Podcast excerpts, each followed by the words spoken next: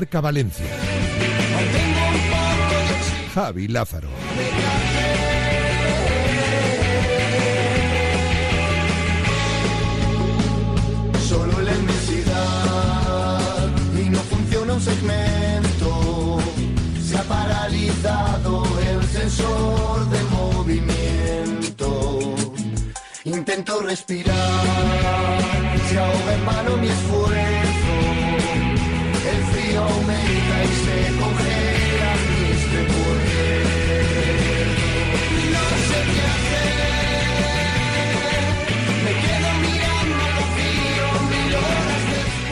Hola, ¿qué tal? Buenas tardes, sean bienvenidos, bienvenidas a esta nueva edición de Directo Marca Valencia. Es miércoles y es 28 de febrero de 2024, en concreto ahora mismo la una y siete minutos de la tarde. Desde ahora y hasta las 3 llega el momento para el deporte valenciano en la sintonía de Radio Marca para hablar en la jornada de hoy de muchas cosas. Eh, y es verdad que en Clave Valencia Club de Fútbol, bueno, pues estamos en esa semana que uno sabe que pues no es una semana más, no es una semana más, no es una semana normal, porque ya desde muy pronto estamos hablando del partido del sábado, cuando en general pues cuesta un poco arrancar, ¿no? Con lo que es la información deportiva, porque habitualmente en clave Valencia Club de Fútbol, pues las semanas entre comillas informativas casi arrancan más en los despachos y acaban en un poco las semanas en el césped pero esta semana el césped ha, ha, arrancado pronto. Es verdad que de forma relativa, porque se habla más del entorno del partido que del partido, y eso también es una auténtica verdad, pero eso es verdad, nos lleva seguramente a mirar de forma un poquito más intensa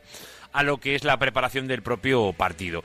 Y hoy lo queremos hacer también, por supuesto, pero vamos a hablar de muchas cosas. Por ejemplo, en el 639-465-832, hoy abrimos para que obviamente nos hagáis llevar vuestras eh, opiniones al respecto de dos temas. El primero es si os preocupa, sobre todo para los seguidores del Valencia, os preocupa la séptima plaza. Es obvio lo que pasó ayer, es obvio que el Mallorca ya es finalista de la Copa del Rey. Estará en la Cartuja en la final de esta Copa del Rey del año 2024 y eso al Valencia le genera un problema. Obviamente a todos los que pelean por Europa les genera un problema. Todo lo que sea que el Mallorca gane la Copa, obviamente elimina una plaza europea. Ayer, si llega a pasar la Real, pues es verdad que teniendo todavía el Atlético de Bilbao, eh, Atlético de Madrid pendiente, pues seguramente eh, todos ya un poco dábamos por hecho que, el séptimo hubiera ido a Europa. De momento ya, hasta el día de la final, hasta esperemos, pensando en los intereses europeos del Valencia, eh, el Atlético de Bilbao o el Atlético de Madrid ojalá ganen al Mallorca y a partir de ahí ya como mínimo tendríamos esa séptima plaza que daría acceso a la Conference League libre partir de ahí ya sabéis que hay más opciones. Por ejemplo, la del octavo, pero eso ya parece bastante difícil por la vía europea que hablamos el pasado lunes aquí, que ya os explicamos cómo funciona. Parece difícil, pero no es imposible de momento. Así que vamos a seguir un poco cómo van las eh, competiciones eh, europeas. Pero bueno, para eso eh, tendremos tiempo de, de, verlo. Hay que hablar de ello. Eso os preguntamos en el 639-465-832. Si queréis que peligra lo de la séptima plaza, si creéis que el Mallorca es candidato a ganar la Copa, obviamente hoy es finalista.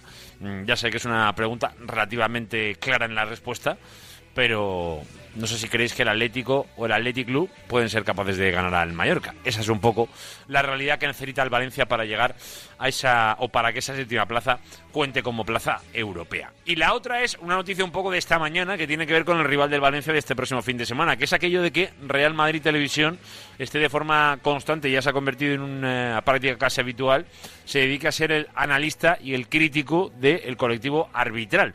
No sé qué os parece, no sé qué opinión os merece, pero en definitiva es algo que de momento parece ser las instituciones deportivas no le ven ningún problema. De momento sigue sin sanción el Real Madrid por aquello que hace a través de su televisión, de Real Madrid Televisión y sus críticas directas con nombre y apellidos a los diferentes árbitros. De momento parece que para el, el estamento arbitral, o por lo menos para la federación, no hay sanción al Madrid. ¿Qué te parece todo esto? 639-465-832 es una realidad en la que vive la liga. Es un debate que ha existido y mucho a nivel nacional y que yo creo que esta semana nos toca aquí en Valencia. Así que a participar también con Real Madrid Televisión en este 639-465-832 o lo que es lo mismo, la terapia de grupo de Radio Marca Valencia.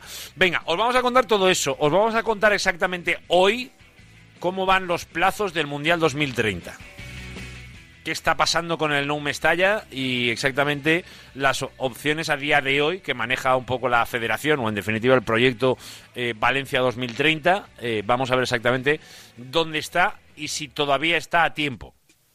Ahora luego hablamos de, de, todo eso. Vamos a estar con Luis Cortés para conocer un poco la última hora, por supuesto, también del equipo, como no puede ser de otra manera. Tendremos tiempo de opinión hoy. Hoy citados andan tanto Diego Picó como Álvaro Von Riquetti como Paco Polit, que van a pasar por aquí para analizar pues todo lo que tiene que ver con ese Valencia-Madrid y otras muchas más eh, cosas que pasan en el Valencia Club de Fútbol. Hoy en el Levante Unión Deportiva, por supuesto, seguimos analizando la situación en la que se encuentra después de, de esa presentación un poco de los números. Hoy tendremos también uno de nuestros especialistas de cabecera, como Rafa Esteve, que también se va a pasar por este programa. Ah, por cierto, hay que hablar de baloncesto y hay que hablar de la vuelta de la Euroliga. ¿eh? Ni más ni menos que durante Bolonia para Valencia Basket. Y para acabar hoy, además hoy me pone contento, me alegra un poco la jornada en nuestro invitado para curso de entrenador, que hoy se pasa por este programa en el tramo final, como sabéis, cada miércoles un grande y un buen amigo, lo digo abiertamente, como es Óscar Suárez, el mister en su momento, bueno, eh, estuvo en el Valencia, ya lo sabéis, en el propio eh, Valencia Mestalla, también en el femenino, eh, en el Huracán en su momento, con, con Nico Estevez y, y, compañía, ya lo sabéis, y bueno, pues durante un tiempo estuvo como profe de cabecera de este programa, y hoy lo tenemos en Chipre, entrenando en el Anortosis y hasta ahí nos vamos a marchar luego eh, en este programa. Hasta Chipre para hablar con Oscar Suárez y que nos cuente un poquito cómo es eh, eh, desde ese punto de vista del curso de entrenador que tenemos aquí cada miércoles de la mano de la Federación de Fútbol de la Comunidad Valenciana. Bueno, pues cómo es el fútbol en Chipre, cómo le está yendo al bueno de Oscar, que es obviamente buen amigo de la casa y además también que nos cuente cómo le va con David Gallego, que es el entrenador con el que está que además es uno de estos que apuntaba a maneras en segunda división y que de momento, de momento, eh, está, está ahora mismo eh, llevando las riendas del anortosis chipriota. Así que ahora dentro de un ratito nos pasamos también por allí. Venga, una y trece minutos de la tarde. Está Pascual Zamora en el control técnico y publicitario, por supuesto con Luis Cortés, con Noel Rodilla en el trabajo de producción y de redacción y por supuesto con tu presencia aquí. Siempre importante, a través de la terapia de grupo en el 639-465-832. Ya lo sabéis que el WhatsApp de Radio Marca Valencia siempre está abierto para ti, para tu participación. Hoy te preguntamos por la Copa del Rey y por lo que crees que va a pasar, o por ejemplo, por eh, Real Madrid Televisión y su crítica a los árbitros de momento sin sanción. ¿Es justo? ¿No es justo? ¿Creéis que tendrían que ser juzgados también los medios oficiales de los clubes? como representantes que son de los mismos, bueno, pues seguramente conlleva una opinión y un debate. Pues vamos a escucharlo. 639-465-832, el WhatsApp de Radio Marca Valencia. Venga, es la 1 y 14. Está Pascual Zamora en el control técnico y publicitario. Y lo sabéis que todo el equipo siempre pendiente de todo lo que hacemos hasta las 3 en este Directo Marca Valencia.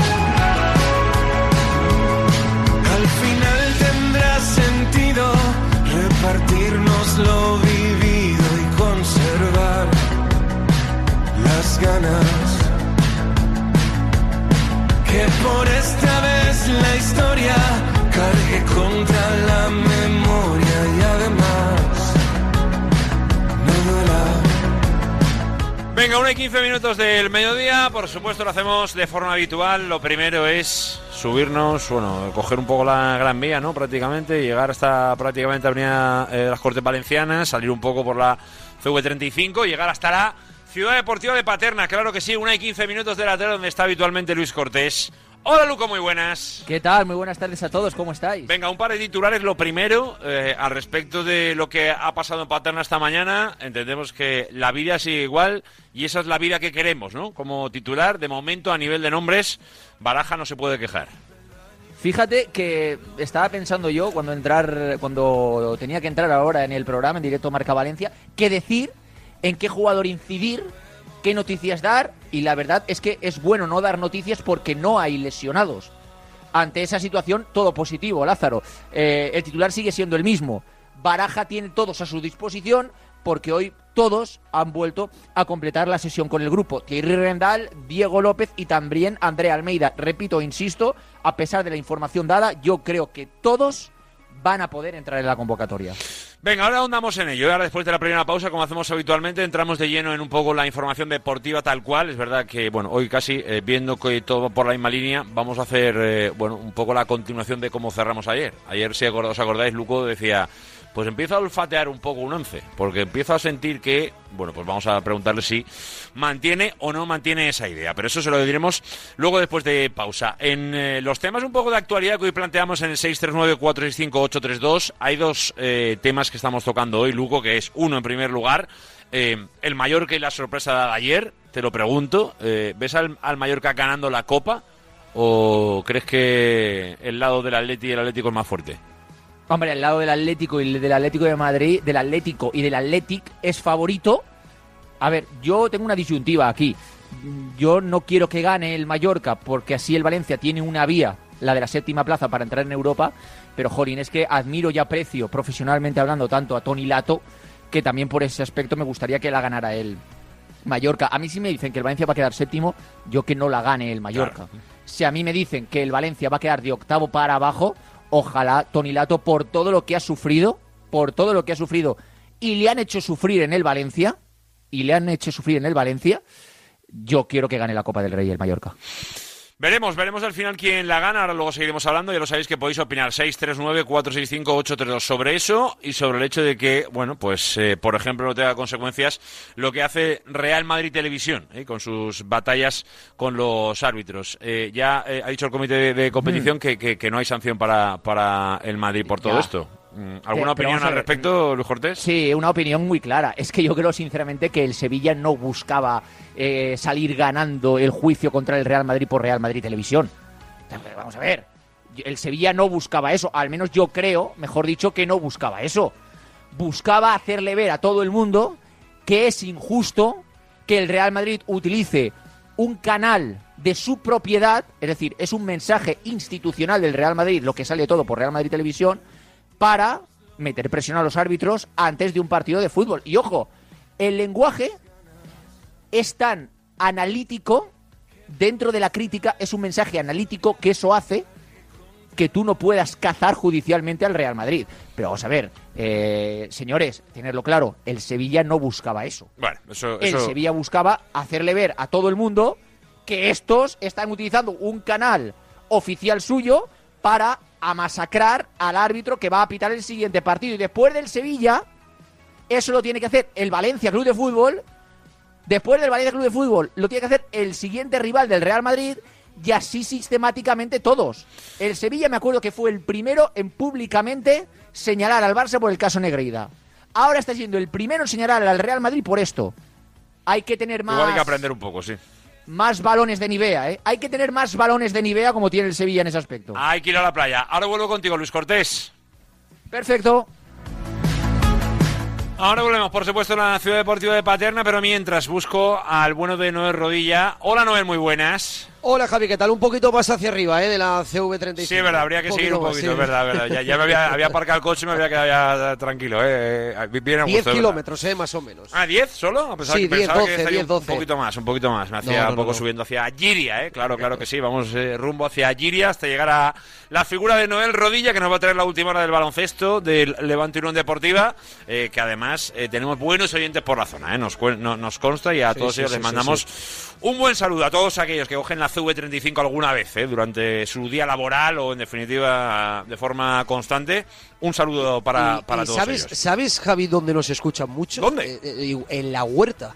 Te lo juro. Pues Encima del tractor. De, verdad, de verdad. Varios gracias, me, gracias a ellos comemos, con lo que sí, sí, sí, les vamos a mandar un agradecimiento doble. doble, que nos gusta comer además. Con lo cual Se lo agradecemos, por supuesto que sí, ¿eh? a todos aquellos que hace, ponen su granito de arena para que nos llegue la comida a, nuestro plato. Eso también, claro que sí. Venga, eh, dos titulares. Eh, hablando de, Levante y de baloncesto, eh, vamos en primer lugar con el conjunto de Orioles, Noel. Ahora luego te preguntaré por los temas del día, antes de escuchar a los oyentes. Pero, pero en clave Levante y Unión Deportiva, ¿cómo está el equipo de Felipe?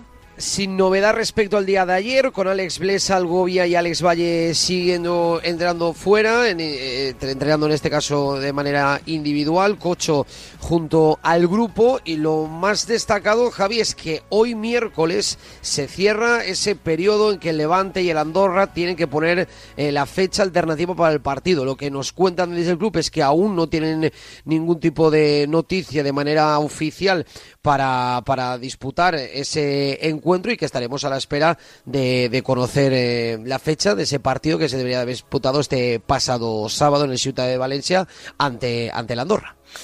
Eh, a la espera estaremos de que se confirme esa fecha para, obviamente, sobre todo además, teniendo en cuenta que se va a actuar como local, pues oye, para que el personal ya se lo planifique, para poder ir al Ciutat a ver ese partido, que ya lo sabéis, se aplazó el pasado sábado por todo lo sucedido la pasada semana aquí en la capital del Turia.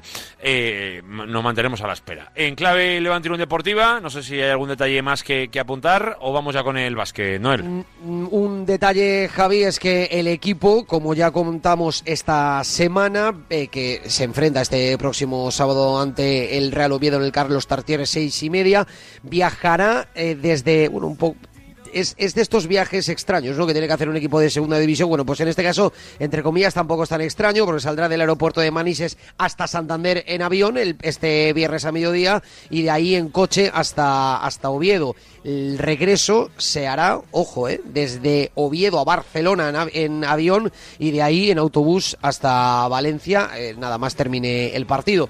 Es eh, también un viaje de estos extraños, pero no es tan extraño como el de hace 15 días a Ferrol. Así que veremos si esto afecta también a la plantilla. Lo veremos y lo contaremos, que eso es lo importante y que para eso estamos aquí. Como también nos pasa con el básquet, como le hemos visto a Valencia Básquet cogerse ahí unos días, entre comillas, por aquello de la ventana de selecciones, pero que ya esta mañana también les hemos visto coger un avión rumbo a Italia, que es donde vuelve a arrancar la Euroliga para Valencia. Noel y con la única ausencia, como contamos también ayer, de Boubacar Touré, que no se ha podido recuperar de esa lesión en la espalda, aunque sí que se ha unido a la expedición Damian Inglis, que no ha podido entrenar junto a todos sus compañeros, pero que sí lo hará en la sesión de hoy y la de mañana, antes del partido, que el equipo hará en el país transalpino para enfrentarse a la Virtus de Bolonia ya en la recta final de la Euroliga, mañana jueves a las ocho y media de la tarde.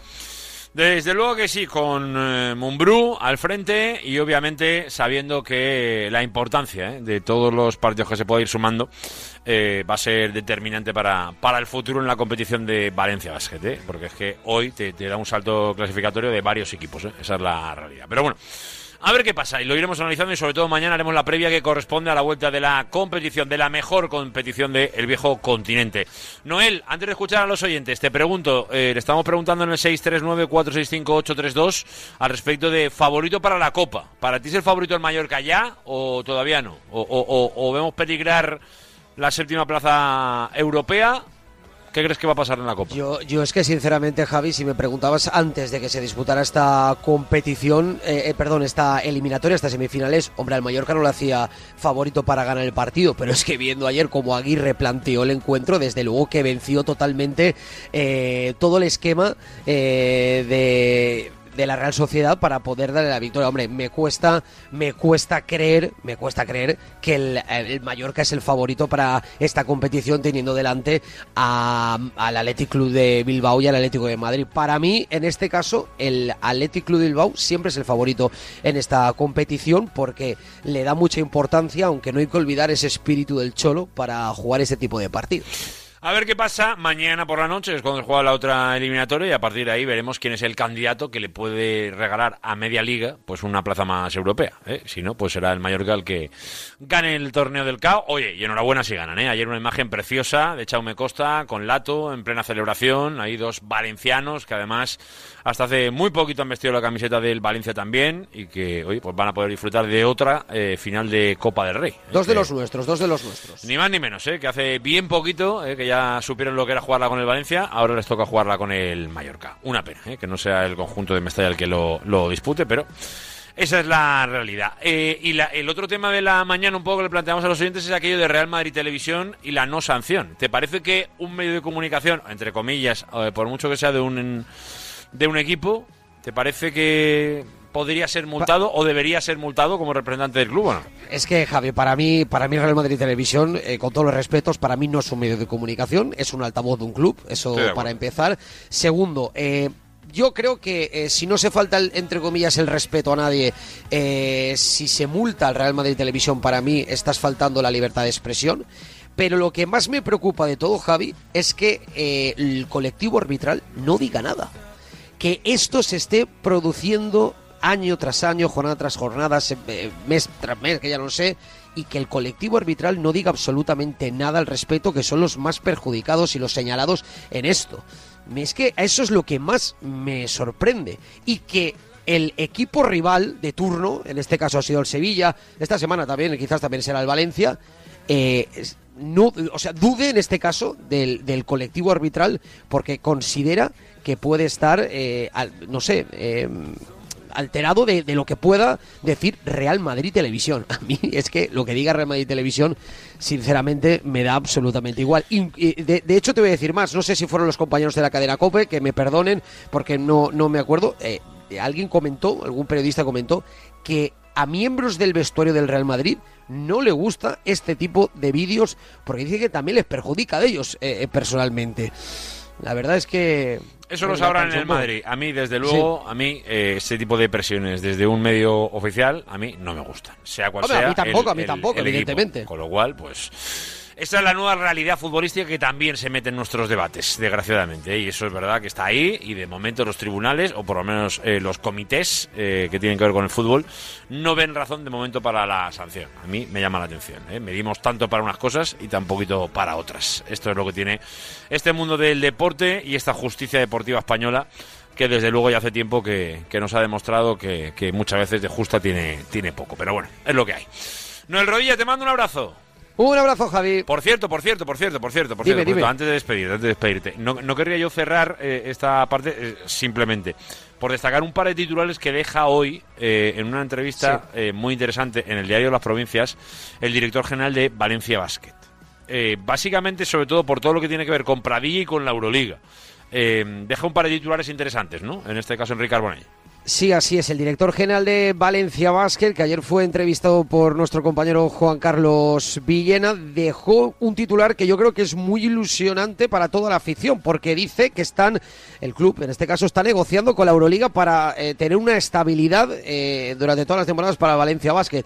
Hombre, la verdad es que lo que está apostando el club, en este caso por infraestructuras, ya no solo por la alquería del básquet, sino también por el eh, pabellón nuevo, desde luego que, que tiene que Valencia Basket tener ese hueco en la máxima competición continental. También ha hablado sobre eh, Jaime Pradilla y esa posible ampliación de contrato. Veremos si finalmente puede estar el bueno de Pradilla muchos años más. Y uno, un dato también para mí muy eh, importante y es el de la figura de Alex Mumbrú porque fue una apuesta muy para mí muy arriesgada por la eh, por la poca experiencia que tenía en el baloncesto a estos niveles como entrenador pero que su futuro eh, según apunta el propio Carbonell se decidirá al final de la temporada bueno desde luego que está siempre en el ojo del huracán eh, Desde el luego. técnico catalán Es verdad, es verdad que ya teníamos sensación, pero bueno, pues que se diga también de por parte del club, pues eh, viene a, a refrendarla, ¿no? Un poco, un poco más. Venga, 1 y 29, eh, Noel Rodilla, te mando un abrazo.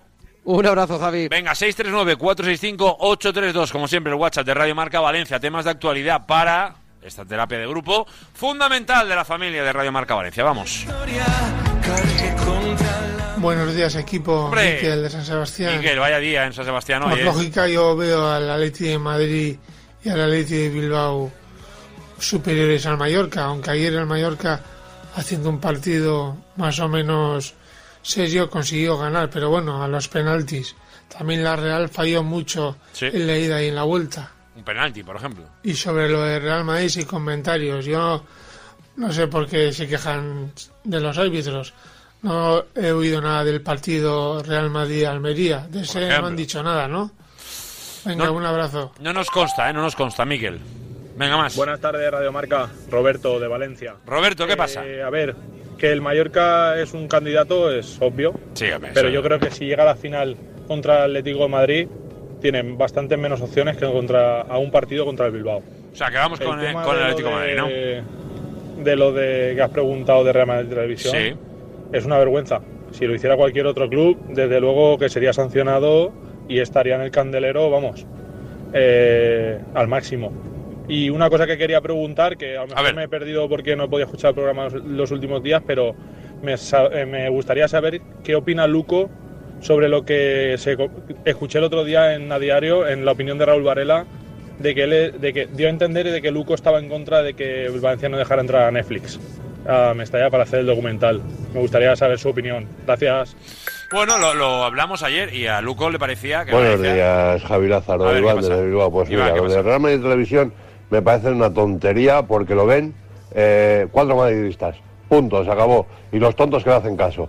Y luego, en la Copa del Rey, ojalá gane el Atleti o el Atlético Madrid, porque si no, no lo veo muy oscuro que nosotros podamos tener la posibilidad de entrar en Europa. Un saludo a Mun Valencia siempre. Gracias, Iván. Venga más. Buenos días, Luco y Lázaro. A ver qué pasó.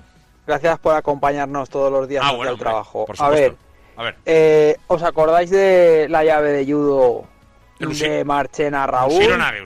Pues yo sí que me acuerdo, sí, la matraca que dieron. Vaya. Pues desde ahí hacia adelante y hacia atrás y hacia derecha y hacia izquierda. Siempre eh, presionando al estamento arbitral. Barça y Madrid. Y los demás a mirar. A mirar y a cabrearnos cuando hay algo injusto. Porque siempre hay algo, cositas, cositas que te sacan del partido. Bueno, da igual. Ni con esas pudieron con nosotros con el 6-0. ¿Os acordáis del 6-0? Vaya, si Pues me acuerdo. está. Y este fin de semana le ganaremos también 2-0 Ole. y para casa y todos contentos. Un saludo, Julio de Benimaclet. Eh, Julio, eh, para mí, si me dejaran, te, te nombraría el guionista de nuestra vida, ¿eh? Porque lo tienes claro, veo que los caminos que nos marcan nos gustan. O sea, que podría ser tú el guionista de lo que viene por delante, que en general yo, yo no le pondría ninguna pega, ¿eh? Te lo digo ya, Julio, ¿eh? Así, por lo que nos dices, suena bien, ¿eh? Suena bien lo que, lo que nos, nos esperaría en el camino. Así que, Ojalá tengas razón, ¿eh? este oyente, ¿eh? que desde luego lo, lo compartimos. Y es verdad que, por lo que decía el oyente anterior, no le voy a dar muchas más vueltas al tema Netflix, que creo que ayer ya lo hablamos bastante. Le, le invito a este oyente, por ejemplo, a que, a que se ponga el podcast de ayer, que, que ya desarrollamos bastante ese tema, porque al final... eh, la opinión es libre y es verdad que entrar o entrar eh, una plataforma que ni siquiera la plataforma, que es una productora brasileña, a quien hay que acreditar, bueno, pues el Valencia es libre de hacerlo. Yo la pregunta que hago otra vez, como decía ayer, es, ¿y el Valencia qué gana? Y creo que gana muy poco. Y con eso creo que igual nos puede valer, ¿no? 639-465-832, el WhatsApp de Radio Marca Valencia, para que participéis. Pausita, vamos con el tema del Mundial, el No Mestalla, y Luco nos cuenta cómo está el Valencia. Tenemos opinión, muchas, muchas, muchas cosas hasta las 3. Venga, vamos. Si eres de los valientes que te enfrentas a hacer arroz a tu familia y amigos, puedes estar tranquilo, porque Arroz Taxa, el auténtico arroz valenciano con denominación de origen, cultivado en la albufera, te trae cada semana trucos infalibles para que pases el veredicto. Cada jueves, no te pierdas el espacio Presume de arroz con Daxa.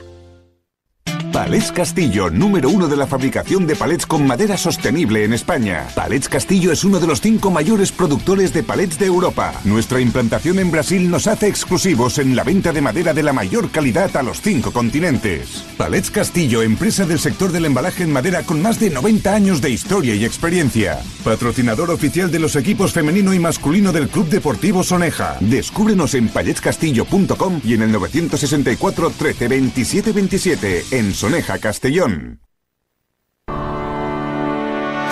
Vuelvo a pasar por delante de la casa que dejamos atrás. En Radio Marca, directo Marca Valencia. Hacia dentro del porche Javi Lázaro.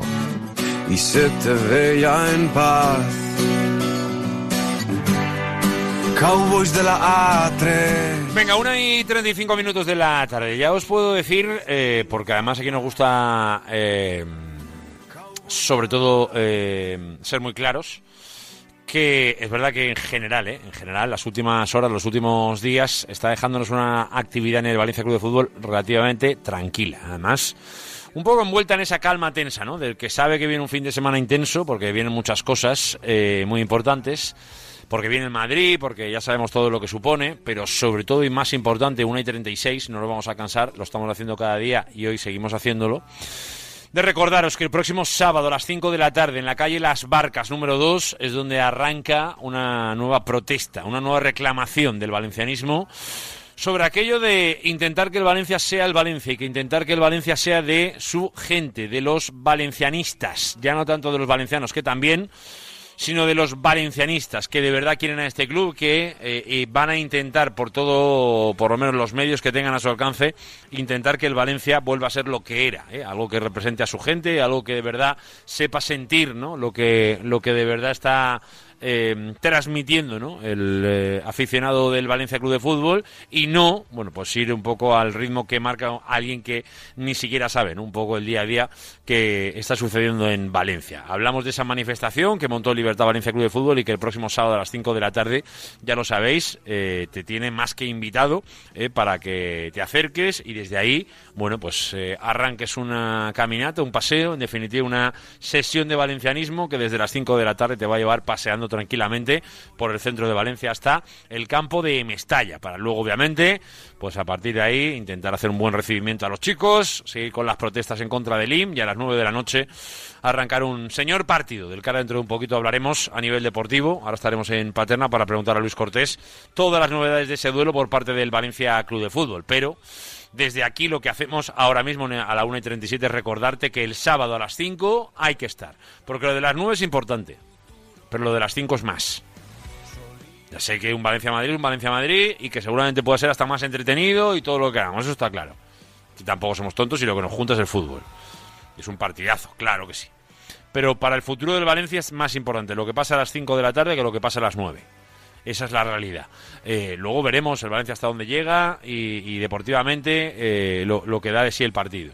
Pero ahora mismo, para el Valencia, es más importante que a las 5 de la tarde se junte el valencianismo, que muestre una imagen a nivel mundial tremenda y cuanto más gente se acumule, cuanto más gente acompañe, cuanto más gente deje claro que el Valencia hoy, sobre todo por parte de sus aficionados, se, se siente secuestrado y lo que quiere es salir de ese secuestro, que obviamente es legal, pero que deja ahora mismo la sensación a los aficionados de tener a un club demasiado lejos de lo que debe ser. Y ese es el principal problema y lo que hay que evitar. Insisto, sábado 5 de la tarde, cada día, lo estamos haciendo desde el lunes, lo vamos a seguir recordando, porque nos parece lo más importante de la semana.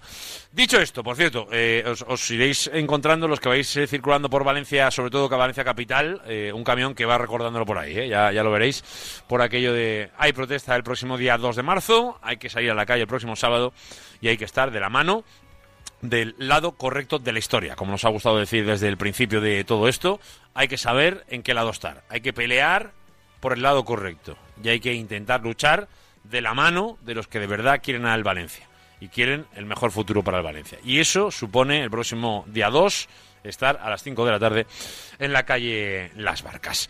Venga, eso en cuanto a la protesta. Eh, en cuanto a el tema del estadio, eh, más allá de lo que es eh, la cuestión técnica y que tiene que ver con el ayuntamiento y la construcción o no construcción del ayuntamiento, perdón, del estadio, que eso es algo que hoy no tiene demasiada novedad, hoy quería mirar hacia lo que supone la organización del Mundial 2030 y ahondar un poco todo lo que tiene que ver con ese tema al respecto de lo que está hoy todavía capacitada Valencia de poder o no albergar eh, o ser una de las sedes de ese Mundial 2030. A la pregunta de si, Valencia todavía está en plazo, ya contesto que sí, obviamente, porque de momento nada ha cambiado.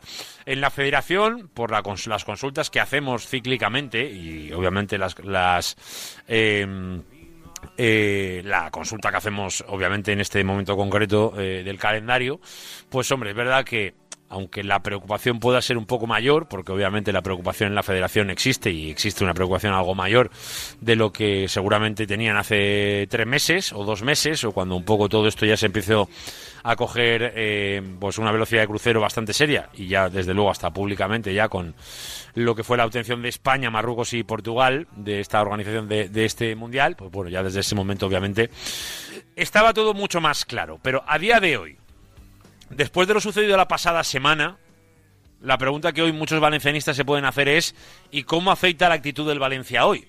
La actitud del Valencia ha llevado a que la documentación presentada por la propuesta Valencia 2030, que en definitiva es la que aúna las fuerzas de todos, de la Federación Valenciana, de la Generalitat, del, del Ayuntamiento de Valencia, de, en este caso, Valencia Capital, y de todos aquellos que pueden ayudar, porque obviamente cuando uno eh, eh, presenta la propuesta, eh, pro- obviamente una parte muy importante es el estadio. Pero aparte del estadio luego está pues la ciudad, ¿no? Con su capacidad hotelera, con sus medios de transporte, con su capacidad para, para estar bien comunicada, con el, con el aeropuerto, con, con- con- con- sus comunicaciones con Madrid, con Barcelona, con, los puntos eh, eh, de, de- máxima movili- movilización de, de- gente, ¿no? Que, eso al final todo ese tipo de cosas eh, puntúan. Bueno, pues de todo eso, de la pasada semana, lo que nos hemos encontrado, y esto es información que ya, ya hemos hablado en, en alguna ocasión, es bueno, pues mm, bueno, unas garantías o por lo menos una- unos ciertos compromisos que sí que han sido capaces de aceptar tanto el Ayuntamiento de Valencia como la propia Generalitat, ¿no? De la mano, obviamente, de la Federación, pues eh, para meter dentro del proyecto de este Mundial 2030 a la ciudad de Valencia.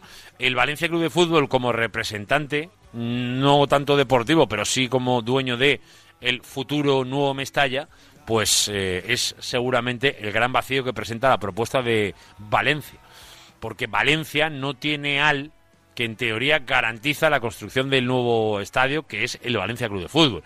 Es verdad que a partir de ahí, con lo que venga en el futuro, pues bueno, ya la ciudad, eh, la Generalitat, podrán aunar fuerzas para colaborar en lo que corresponda y ayudar, por ejemplo, en lo que puede ser eh, la finalización del estadio.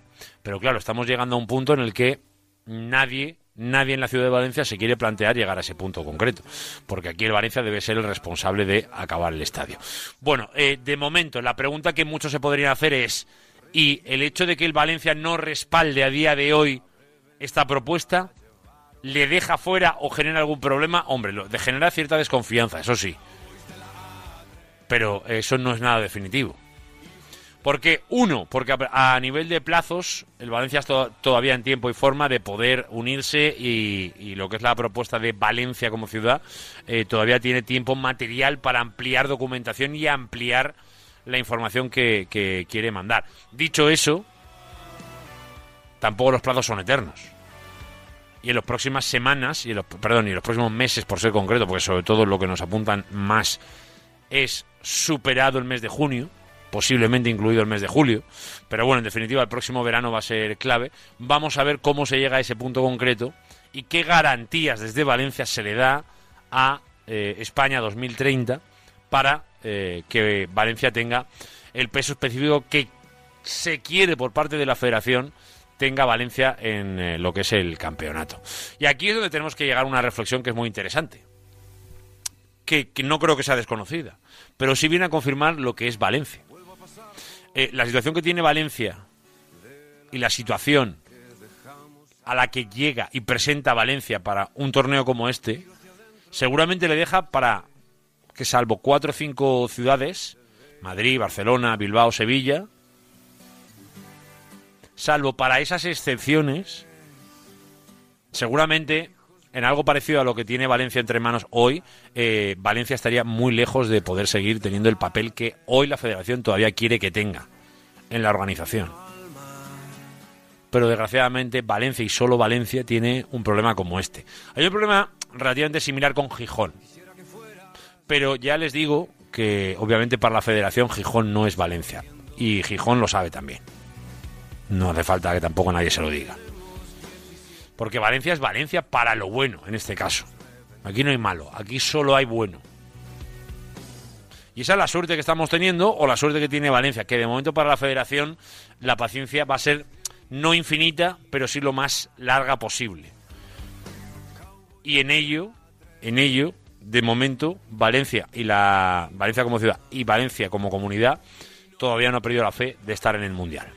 Pero hoy todo sigue dependiendo más de Peter Lim que de nadie más. Y eso, desde luego, sigue siendo un problema, a pesar de toda esta información que nos deja entrever claramente la federación, que es que Valencia es muy importante y que la federación va a esperar a Valencia el máximo tiempo posible. Otra cosa es que Valencia no esté a la altura ni siquiera de esa paciencia. Y parece, parece que por ahí van a ir los tiros. Venga, antes de ir a Paterna, que quiero ir con lo deportivo ya, quiero escuchar algún mensajito más. Venga, 639-465-832, que siguen llegando los mensajes a respecto de la Copa, a respecto de Real Madrid Televisión y a respecto de todo lo que queráis, como siempre, en la terapia de grupo. 639-465-832, el WhatsApp de Radio Marca Valencia. Venga. Buenos días. Buen día. No creo que me pongáis el audio cuando lo escuchéis, pero ya está bien, ¿eh? Ya está bien. Ya está bien. A ver. Eh, en el minuto 74 del partido Valencia-Real Madrid de Movistar se escucha claramente lo que estáis vosotros diciendo todo lo contrario. ¿Ah, sí? Los vídeos de Real Madrid Televisión los hace porque eh, Radio Marca, Marca eh, Diario, Radio Sport, eh, todos, todos, todos, el gol, de, el golazo de, de Roures, eh, todos criticáis al Real Madrid. Y el Real Madrid, la única defensa que tiene es con Real Madrid Televisión. Solo. Salen imágenes que en ningún otro sitio salen. Entonces, eh, cada uno defiende lo suyo. Y te he oído antes decir que los periodistas de Valencia pueden hacer lo que quieran, que desde un. de- no desde la, radio, eh, la tele del, del club como tal. Eh, te recuerdo que desde el, el Twitter de, de Valencia se dijo lo de la casa de La papel. casa de papel. sí, sí. Eh, vamos a hacérnoslo mirar, ¿eh? Ya está bien. Ya está bien. Y poner, sobre todo el minuto 74 de Movistar, tele- de, de Movistar la, la- la tele oficial que retransmitió el partido Valencia-Real Madrid. Minuto 74. Escuchadlo y veréis a ver lo que se oye. Venga, un saludo. Eh, ya, ya lo han hizo, ahora luego vamos con más, que, creo que es demasiado largo y dice muchas cosas. Eh, a este oyente, yo lo respeto. eh, lo primero que se dará cuenta es que emitirse se emite, porque todo lo que se manda, si es con respeto, se emite, y aquí por lo menos hay respeto, más allá de que compartamos las opiniones. Y a este oyente lo, lo que le diría es que recuerdo perfectamente lo que pasó el año pasado, no me hace falta ir a Movistar, porque ya lo repasamos en su momento todos los vídeos que tocó repasar, aparte del directo, que estuvimos presentes en Mestalla, y sabemos suficientemente bien lo que pasó. Eh, eso ya lo, lo- dejo eh, en la lectura que puede hacer este oyente de lo que pasó en ese minuto o no. Y la opinión es libre. Aquí cada uno puede, puede opinar lo que quiera de, de lo que le apetezca. Igual que estamos aquí para criticar lo que hace Real Madrid Televisión o a lo que nos parece que es criticable, pues si a usted le parece bien, oye, eh, igual de libre es para consumir marca o dejar de consumirlo, eh, eh, consumir Radio Sport o dejar de consumirlo, o el medio que usted pretenda o dejar de consumirlo. Libertad absoluta. Como para participar en este programa, que se habrá dado cuenta que esa libertad la respetamos. 639-465-832. Venga, un par más que está esperando Luis Cortés. Venga. Buen día, Radio Marca, Pedro. de ¿Qué pasa, Follo de Pedro? la Pobla. Pues mira, Lázaro, a mí me gustaría que la ganase Mallorca por simpatía, porque es un equipo que cae simpático y tal, pero por sí o sí tiene que ganarla o Atlético Bilbao, porque es que por, por, por- por nuestros méritos no vamos a llegar, creo que, que a Europa. Así que iremos con uno de estos dos.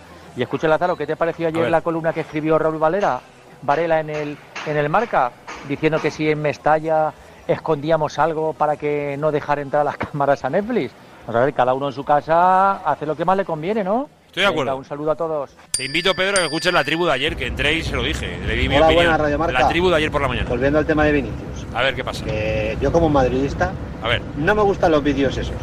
Pero tú has dicho hace un momento que el Valencia ¿qué, qué gana. Pues yo creo que gana mucho, ¿no? Sí. Eh, ahora mismo, según vosotros, lo tenéis todo perdido. Por el hecho de que han metido eh, mucha mierda al Valencia por el tema del racismo y tal. Bueno, tan sencillo es como limpiar vuestra imagen.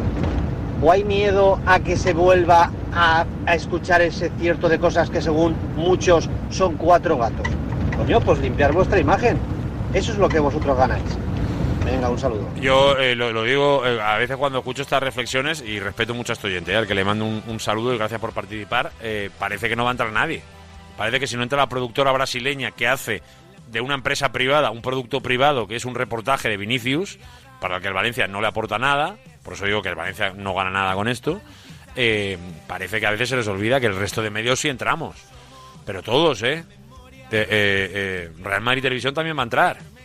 Me refiero que, que que, que si pasa algo se va a contar, se va a escuchar. Entonces, yo creo que ahí no debería haber demasiado complejo ya más. Creo, ¿eh? Creo. Pero bueno. Venga, 1 y 50, 639-465-832, el WhatsApp de Radio Marca Valencia.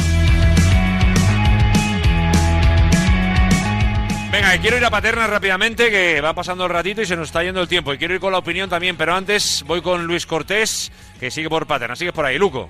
Buenas, Lázaro. Aquí seguimos, en la ciudad deportiva de Paterna. Venga, vamos con lo que ha pasado esta mañana y un poquito la actualidad del día a día, que sobre todo nos lleva a preguntarte por varios nombres. Luego te voy a preguntar por Amalá y por su evolución, ¿eh? porque se ha generado un poquito, o todavía está generando alguna duda la figura del marroquí, pero por ir con lo físico, eh, te pregunto por los que, bueno, se han incorporado un poco más tarde, ¿no? Por, por los André Almeida, por los Thierry Rendal, eh, Diego López, eh, que ya nos decías incluso que puede ser titular. Cuéntanos un poquito cómo va el día a día en Paterna de, de esta semana que de momento nos lleva hasta el miércoles. Si quieres empezamos por el último. Yo creo en este caso que el bueno de Diego López va a ser titular. Sí, hoy la verdad que las sensaciones que me ha transmitido el entrenamiento siguen siendo las mismas que las del último día o que la de los últimos días.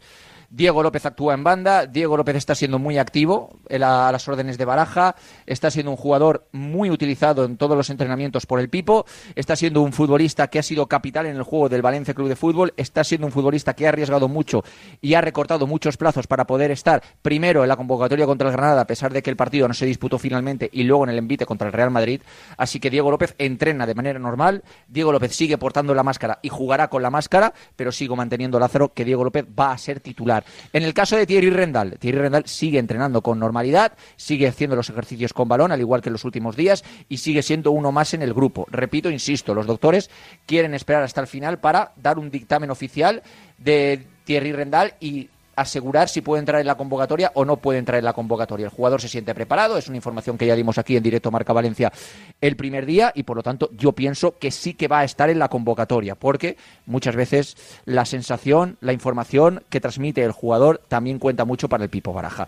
Y en el caso de Andrea Almeida es un futbolista que cumple ya su cuarta pues em, semana de mini pretemporada después de cuatro meses fuera de los terrenos de juego y por lo tanto si ya tenía opciones, aunque difíciles, de entrar contra el Granada, yo creo que aquí sí que va a entrar. Otra cosa es que sea titular. Yo creo que ni el portugués ni Thierry Rendal van a ser, el portugués André Almeida, que los dos se lo son, ni Thierry Rendal ni André Almeida van a ser titulares, sí que lo va a ser Diego López. El resto todo ok.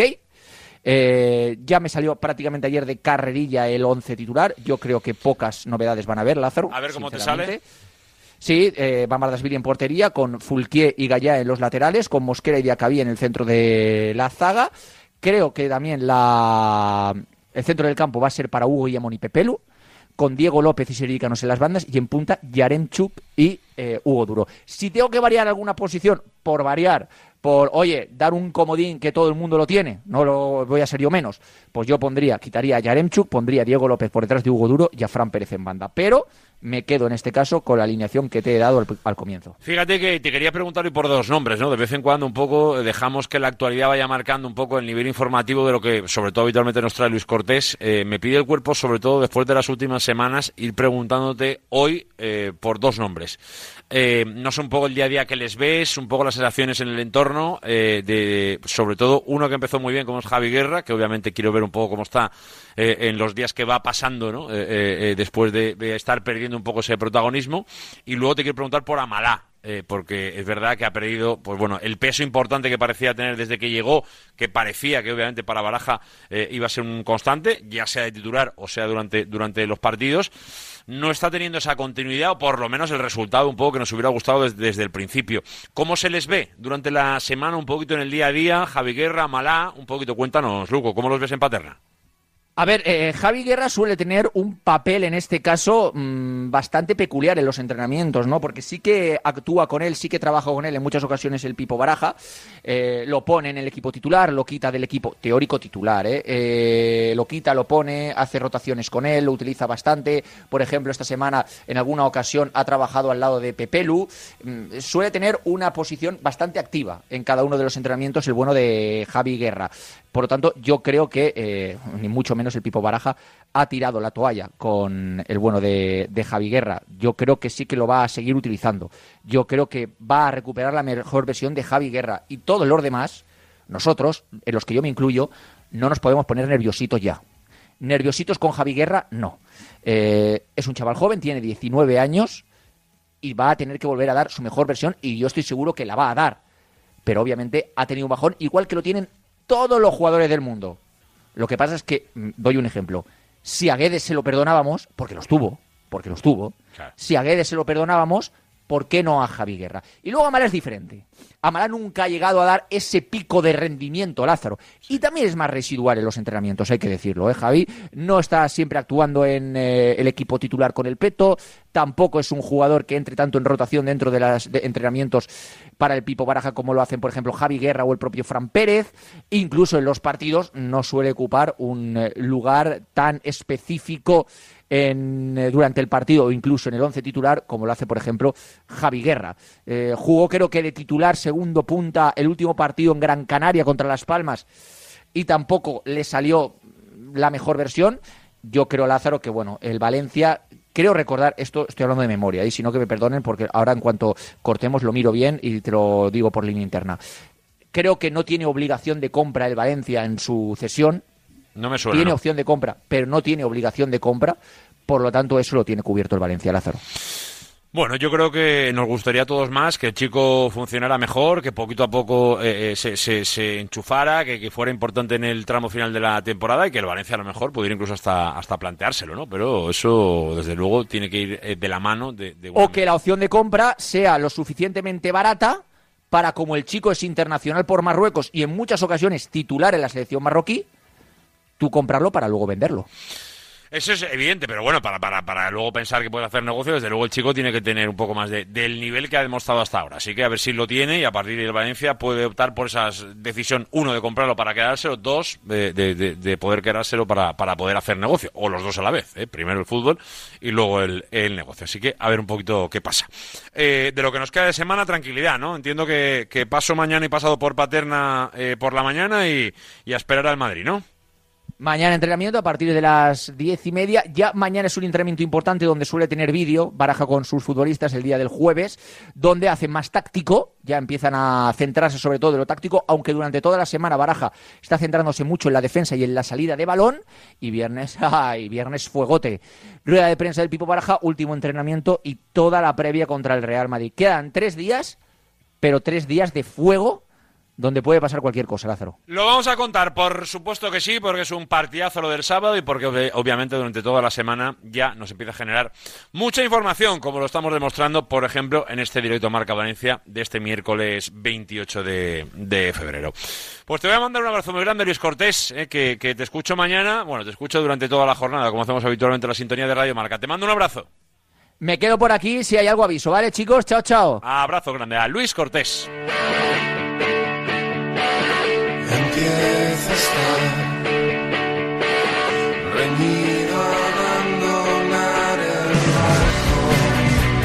Venga, una y 58. Además, nos están esperando nuestros contertulios ya, pero ya me anuncia eh, Pascual Zamora que cuando llegamos a estos temas parece que, que en el 639-465-832 eh, eh, hay quien saca su peor versión. Y obviamente eso no lo vamos a emitir, pero desde aquí, por favor, el respeto. Y el respeto eh, habla eh, de todo, de todo lo que tiene que ver con, con las personas a las que hacemos mención y a lo que son o dejan de ser. ¿eh? Y yo creo, espero que algunos oyentes entiendan bien perfectamente por qué lo decimos, porque hay ciertas cosas que obviamente en este programa no podemos permitir que suenen, o por lo menos en la medida que podamos controlarlo, desde luego no van a sonar. Sean del equipo que sean, ¿eh? Ya lo digo, ¿eh? que al final el- el- lo que va por delante es el respeto.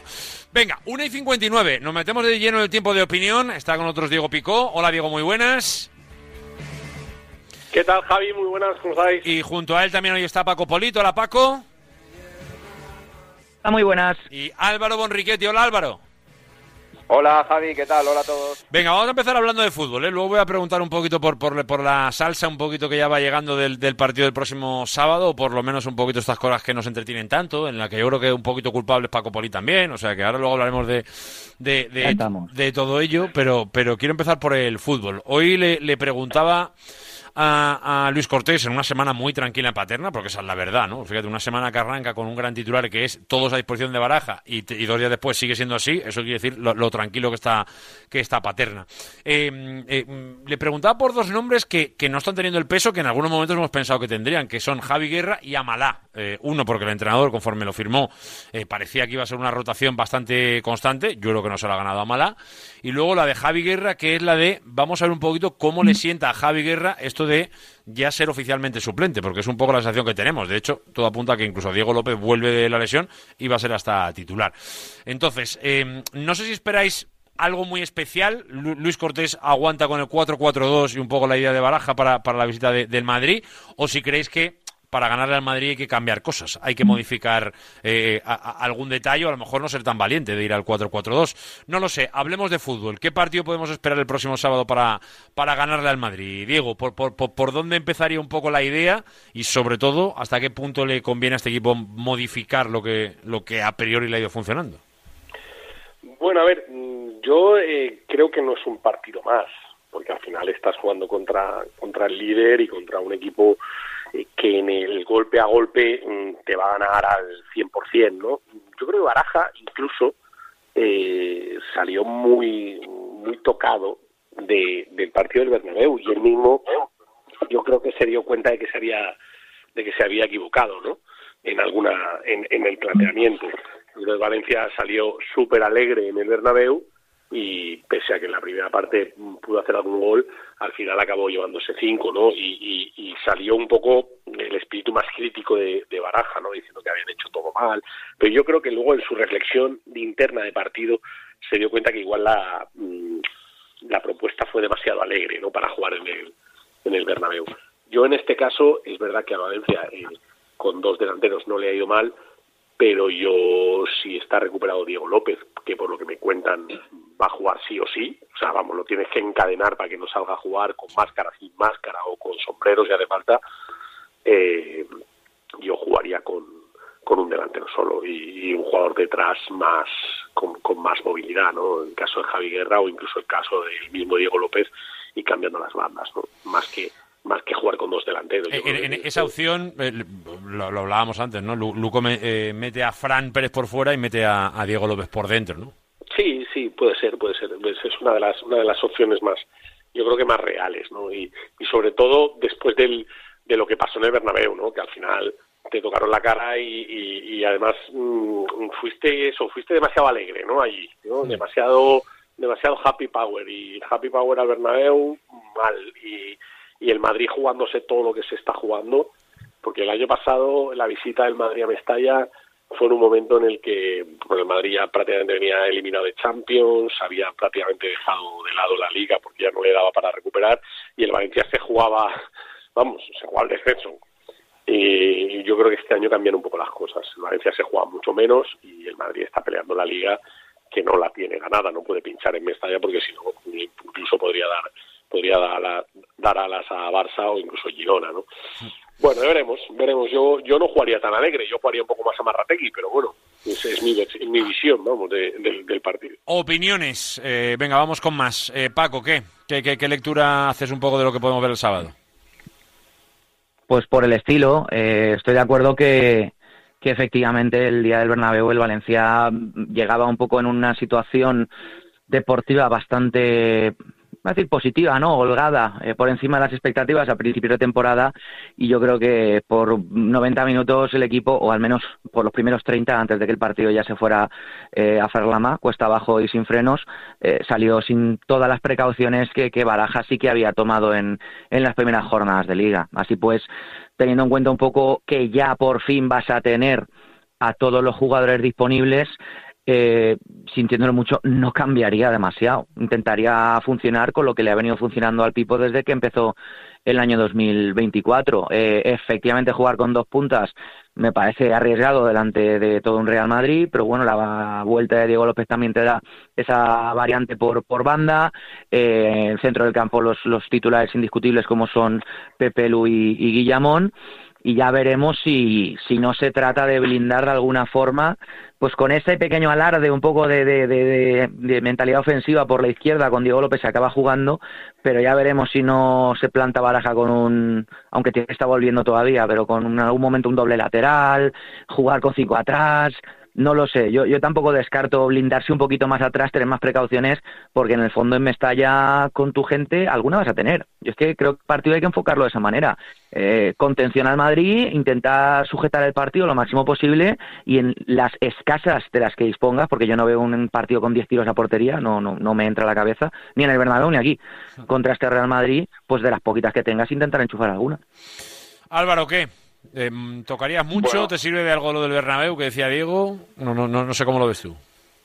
Estoy bastante de acuerdo, tanto contigo como con Paco, y ya no solo por lo que pasó en el partido del Bernabéu, sino, sino focalizándome en lo que pueda pasar el, el sábado ante el, ante el Real Madrid actual.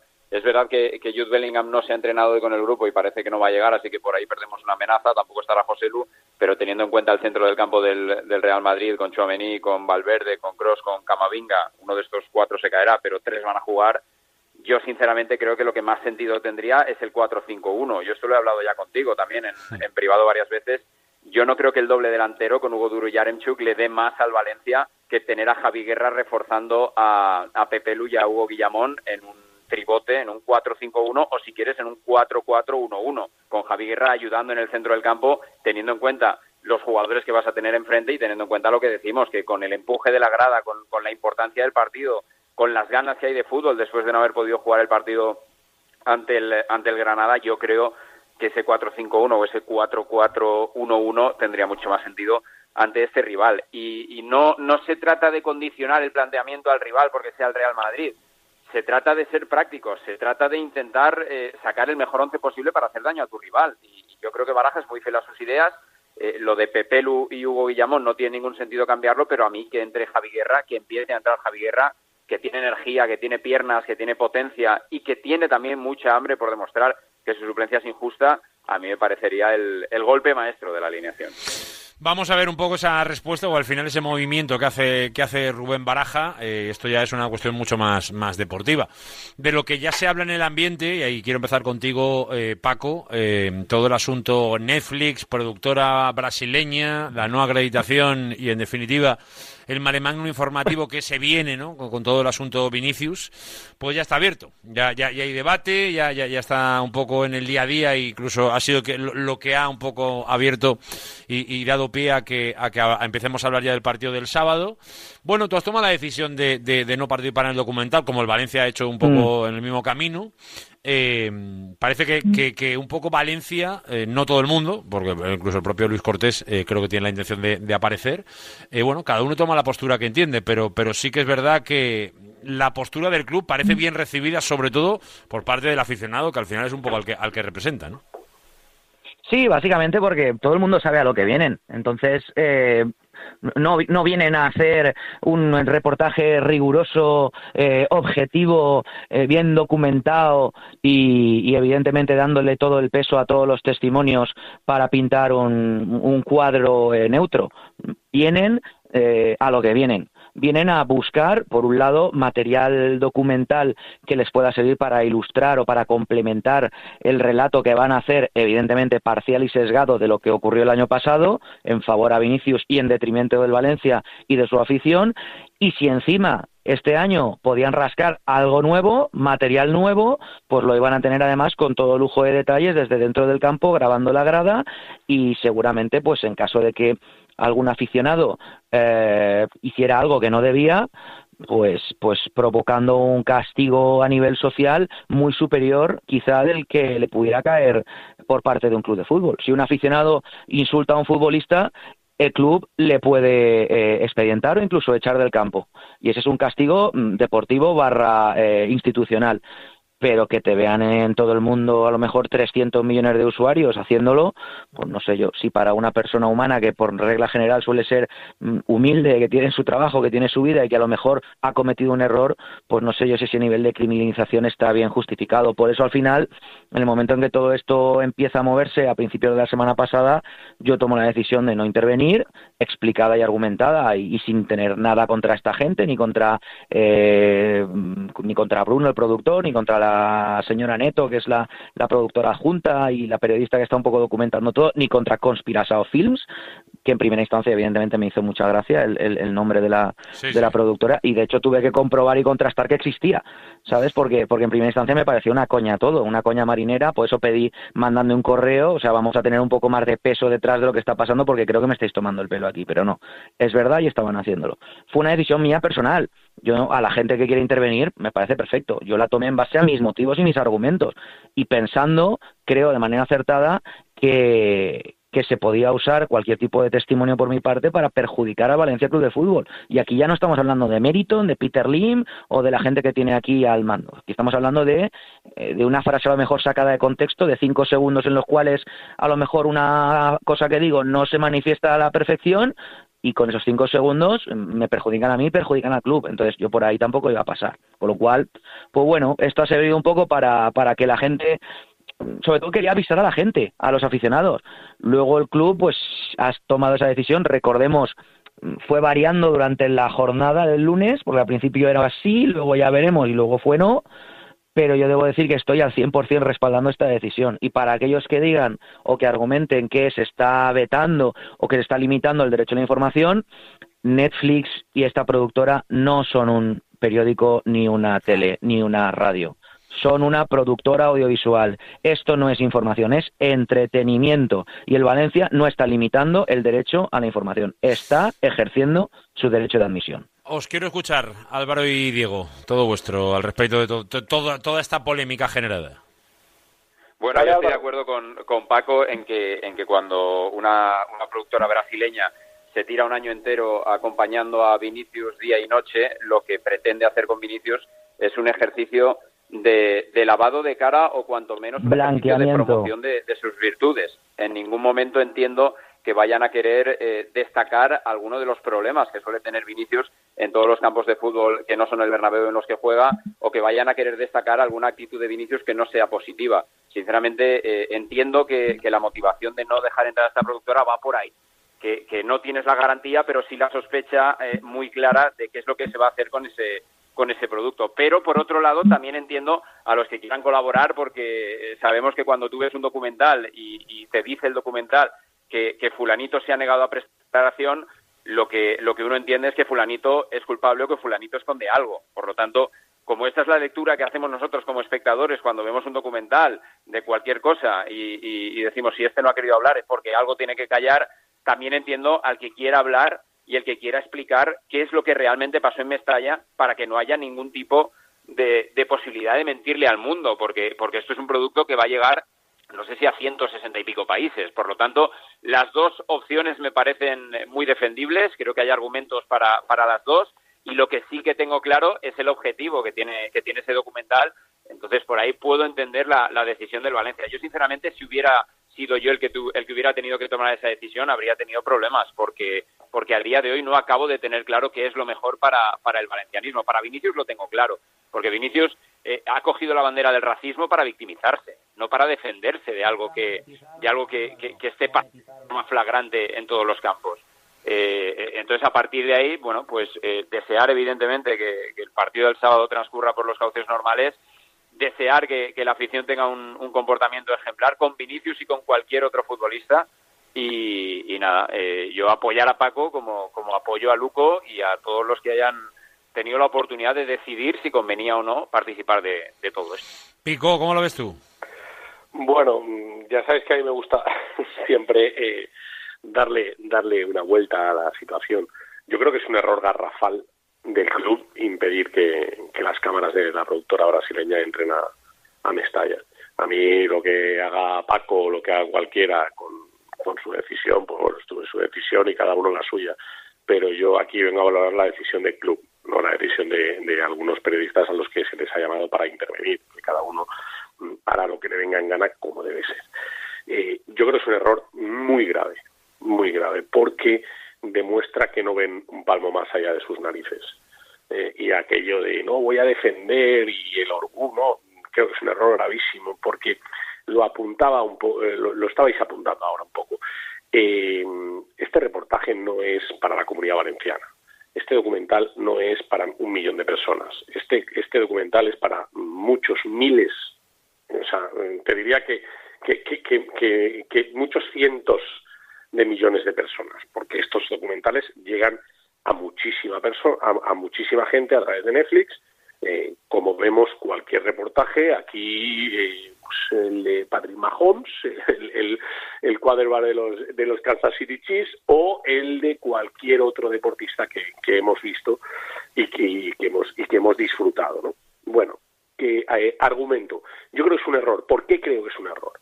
Porque eh, aquí mm, Paco estaba hablando de lo que él cree que van a hacer con sus palabras o lo que él cree que van a hacer en su reportaje, poniendo en duda ya a una productora mm, que genera miles de millones de euros y que eh, generalmente hace productos bastante atinados, bastante atinados, pues yo me, me- me- me he encargado de mirar qué productos hacen.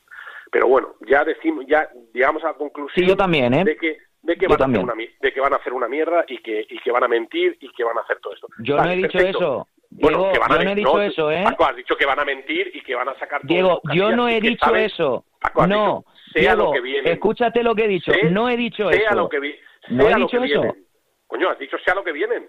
Claro que Hace- sé lo que hace vienen. hace hacer un producto audiovisual que ponga a Vinicius Junior, que les ha dado acceso a su vida y que está como gran protagonista de su producto audiovisual desde una luz y una vertiente positiva. Vale, pero Eso es a lo que acabar, vienen. Déjame acabar, déjame acabar. Eh, para mí es error clave del, del- del club. ¿Por qué? Porque en ese documental, eh, en el único campo en el que esta productora no va a poder entrar, de todos los campos a los que ha acompañado a Vinicius, es precisamente a Mestalla. Y esa productora, como tiene ese dato, porque el dato es real, que el Valencia le ha prohibido entrar, va, va a mostrar en el documental a todo el mundo, a todo el mundo, no a la comunidad valenciana, a todo el mundo, que el Valencia le ha prohibido entrar a su estadio y va a sacar el mail en el que pone le denegamos las autorizaciones y va a sacar el plano de la cámara intentando entrar y un policía parando esa cámara. Porque es lo que hacen en todos los reportajes cuando no les dejan entrar. Y cuando, eh, como, como bien decíais, cuando tú ves eso en un reportaje de, un, de fútbol americano, de, de tenis o de lo que sea, lo primero que piensas es, coño, si no quieren que entren es porque allí van a estar gritándole animaladas y no sé qué y no quieren que salga. Ese es el error. Yo, yo, yo, si hubiera sido el director de comunicación del Valencia, que no lo soy, o el director general de Valencia, que no lo soy, yo hubiera optado por, por, por el estilo japonés. No, no, te voy a enseñar lo que es Mestalla. Mestalla es un campo de puta madre. Mestalla es un campo que van 50.000 tíos y de los 50.000 hay tres que son idiotas, pero el resto son un campo perfecto. Y te lo voy a enseñar y te voy a dar una vuelta por todo el estadio. Y vas a ver los palcos, y vas a ver el estadio, y vas a ver, ir al vestuario, y vas a ver cómo se vive un, un- un- partido de verdad en Mestalla. Y tú luego, si quieres contar una mentira, ya será problema tuyo, pero no mío, joder. O sea, no, no te voy a cerrar Yo, la yo- puerta en yo- las yo no comparto tu, tu idea, Diego, ¿eh? pero Bueno, bueno, pues- pues pero ya, pero respetable, bueno. pero respetable, sí, sí. yo- Pero yo- yo, yo lo hubiera hecho así. Yo creo que eh, con huelga la japonesa se, eh, se consiguen muchas cosas, se consiguen muchas más cosas. Así, lo único que vas a conseguir es que en el reportaje eh, lo que estás intentando evitar, pues las imágenes de, de los tres tontos haciendo el mono el año pasado se van a repetir una y un millón de veces y luego además, ¿tú crees que Netflix de verdad no va a tener imágenes de lo que pase o de lo que pase el domingo en Mestalla? Eso sí. O sea, ¿de verdad creéis que Las, Netflix- comprarás y las tiene que comprar. Pues claro, a lo que le, dará igual, pues se las pasará a Dazón, las cogerá de un móvil o las cogerá de donde sea. ¿De verdad creéis que no van a tener imágenes de lo que pase el sábado en Mestalla? yo, yo, yo, yo no creo que, que el pensamiento tenga que ser lo, lo que de verdad va a pasar. Creo que uno tiene que pensar en su honorabilidad, tiene que pensar en lo que eh, uno quiere formar parte y en lo que no. Y viendo un poco cómo al Valencia se le trató el año pasado por parte de todo el mundo, yo no digo que esta productora tenga que Pero, pagar. yo no, pero- no digo, pero- déjame acabar, Diego. No, no digo que esta productora tenga que pagar eh, justo por pecadores, porque desconozco realmente eh, eh, el, el fondo de lo que quieren, pero al final eh, la realidad social te lleva a esa conclusión, que es que Pero da tu versión, Javi. No, pero si, si la versión está dada, no creo que haya que dar muchas más. Y si, si, si No, tiene, pero si tiene... enséñaselo. No, no, a ver, porque que si, si lo, único... no Tú, tú has dicho, Diego, tú has dicho, tú has dicho que, que, que al único campo al que no va a entrar es a Mestalla. Posiblemente sea verdad. Lo que sí que me consta es que a todos, los, a, a todos los estadios no han ido. Eso, eso ya de No, entrada. Eso, eh, o sea, eso, eso- hombre, eso de entrada, eso de entrada. Entonces ya Valencia ya para ellos ya tiene algo especial de entrada. Y luego dos, han pedido una entrevista al club. Eh, han pedido justo al que se encara con Vinicius. O sea, esa, esa productora, la petición que ha hecho es Hugo Duro. No han pedido al capitán, no. No, han pedido, han pedido a Hugo Duro, que es con el que se enfrenta el año pasado cuando eh, a, él, a él y a, y a Chaume. Es verdad que Chaume también salta desde el banquillo. Sí, hombre, eh, eh, estaban, estaban, en la productora estaban pensando si en el documental para Netflix eh, No, pero Diego, Diego, Diego, no, no, a- ahora a no nos hagas tontos. Ahora no nos hagas tontos. Entrevistaban a Lato, pero no, Lo- han lo- lo- lo que es, lo, que es evidente es que han está- decidido venir a están por lo que es donde están. se produjo el- Claro, el, el acto por racista. supuesto, por supuesto Coño, es. pues ya está. Pues, pues que, pues que no los hagamos tontos. O sea, que, que, que, Netflix, que no son... Que, que, No, pero no sabe- que- se sabe a lo que se viene, ¿no? Entonces, ¿el Valencia podrá formar parte o no? Yo entiendo que hay una opción A, que es la que tú crees, que me parece muy bien, oye, una, una opción de, de una bondad eh, casi increíble en el siglo XXI. Diego Picó, de verdad que enhorabuena por ella. Pero, como algunos no, no creemos que una bondad, la bondad vaya a ser tan limpia y tan exquisita y un trato eh, tan parcial, eh, eh, eh, eh, no, perdón, tan imparcial, en este caso concreto, intuimos que no va a ser así, algunos entendemos que el Valencia diga que no. Pero bueno, entiendo tu razonamiento, Diego, está explicado, el oyente te ha escuchado y, y- y evidentemente se puede ver de, de las dos maneras. Si puedo añadir muy rápido Sí. dos matices. El primero, en ningún momento he dicho que la productora vaya a hacer una mierda. Está el copión ahí, así que por favor, si lo he dicho, que alguien me ponga el corte. En segundo lugar, en ningún momento he dicho que la productora vaya a mentir. Lo mismo, si está mi corte diciendo eso, que me lo pongan por favor porque no lo he dicho.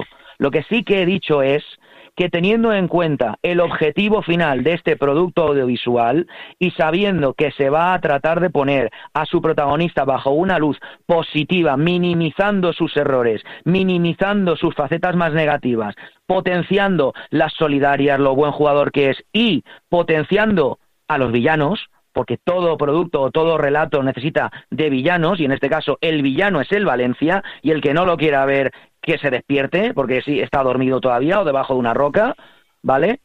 Pues teniendo en cuenta eso, cada uno a nivel personal decidimos si queremos prestar material que se pueda llegar a utilizar en contra del club. Yo tomé la decisión de no hacerlo. Y el Valencia, después de un debate interno que me consta que fue muy importante, tomó la decisión de no prestarse a lo propio. Te podrá gustar o no te podrá gustar, pero es la decisión del club y es una decisión que curiosamente gran parte de los aficionados comparten. ¿Por qué? Porque ya sabemos lo que hay. El año pasado a nivel mundial la campaña de descrédito fue histórica. Yo no había visto nunca nada igual, nunca. El montaje que se realizó a nivel mundial fue sin precedentes. Así que un año después yo entiendo que el Valencia no quiera volver a ser objeto de mofa, de manipulaciones y de algo como lo que vivimos el año pasado. Ya no digo nada más. Eh, el tiempo lo pondrá en su sitio y el tiempo dará eh, co- con, un documental hecho y, y lo veremos. Veremos el tono, veremos un poco lo que se hace, veremos que si se saca algo o no, o se deja de sacar de Valencia o de Mestalla. o veremos cuánto pase. sacan, Claro, entonces cuánto eh, en eh, tiempo, el, el- porque el tiempo dirá si, si lo que dice Diego tiene razón. Me refiero, si hay de verdad una intención a, a de verdad eh, sacar la luz de, de lo que pasó dentro y un poco la actitud de unos, de otros, un poco de, de- de ver de todo de verdad, o si solo se busca una parte de la historia. Eso, eh, cuando veamos el documental, eh, eh, seguramente lo, lo podremos ver de forma más, más sencilla. Eh, Álvaro, no sé si quieres decir algo. Te hemos dejado ahí un poquito ahí, no, no sé si con ganas de, No, de- de sa- apuntar algún ¿sabes detalle. Igual tus dudas, tus no dudas pueden añadir? seguir ahora también. No, ¿sabes por qué no quiero añadir nada más del tema? Porque, porque me duele incluso que este tema esté asfaltando al, al verdadero tema, que es el de la manifestación que se va a producir el sábado y que yo creo Correcto. el que hay que centrar el foco y donde el Valencia se juega muchísimo, porque no se lo juega en Netflix ni se lo juega con la productora brasileña. El Valencia no se juega su futuro con la imagen que pueda dar un documental del Valencia Club de Fútbol. El Valencia es mucho más grande que un documental de Netflix. Es infinitamente más grande que la decisión con respecto a un documental de Vinicius Junior Premio Sócrates.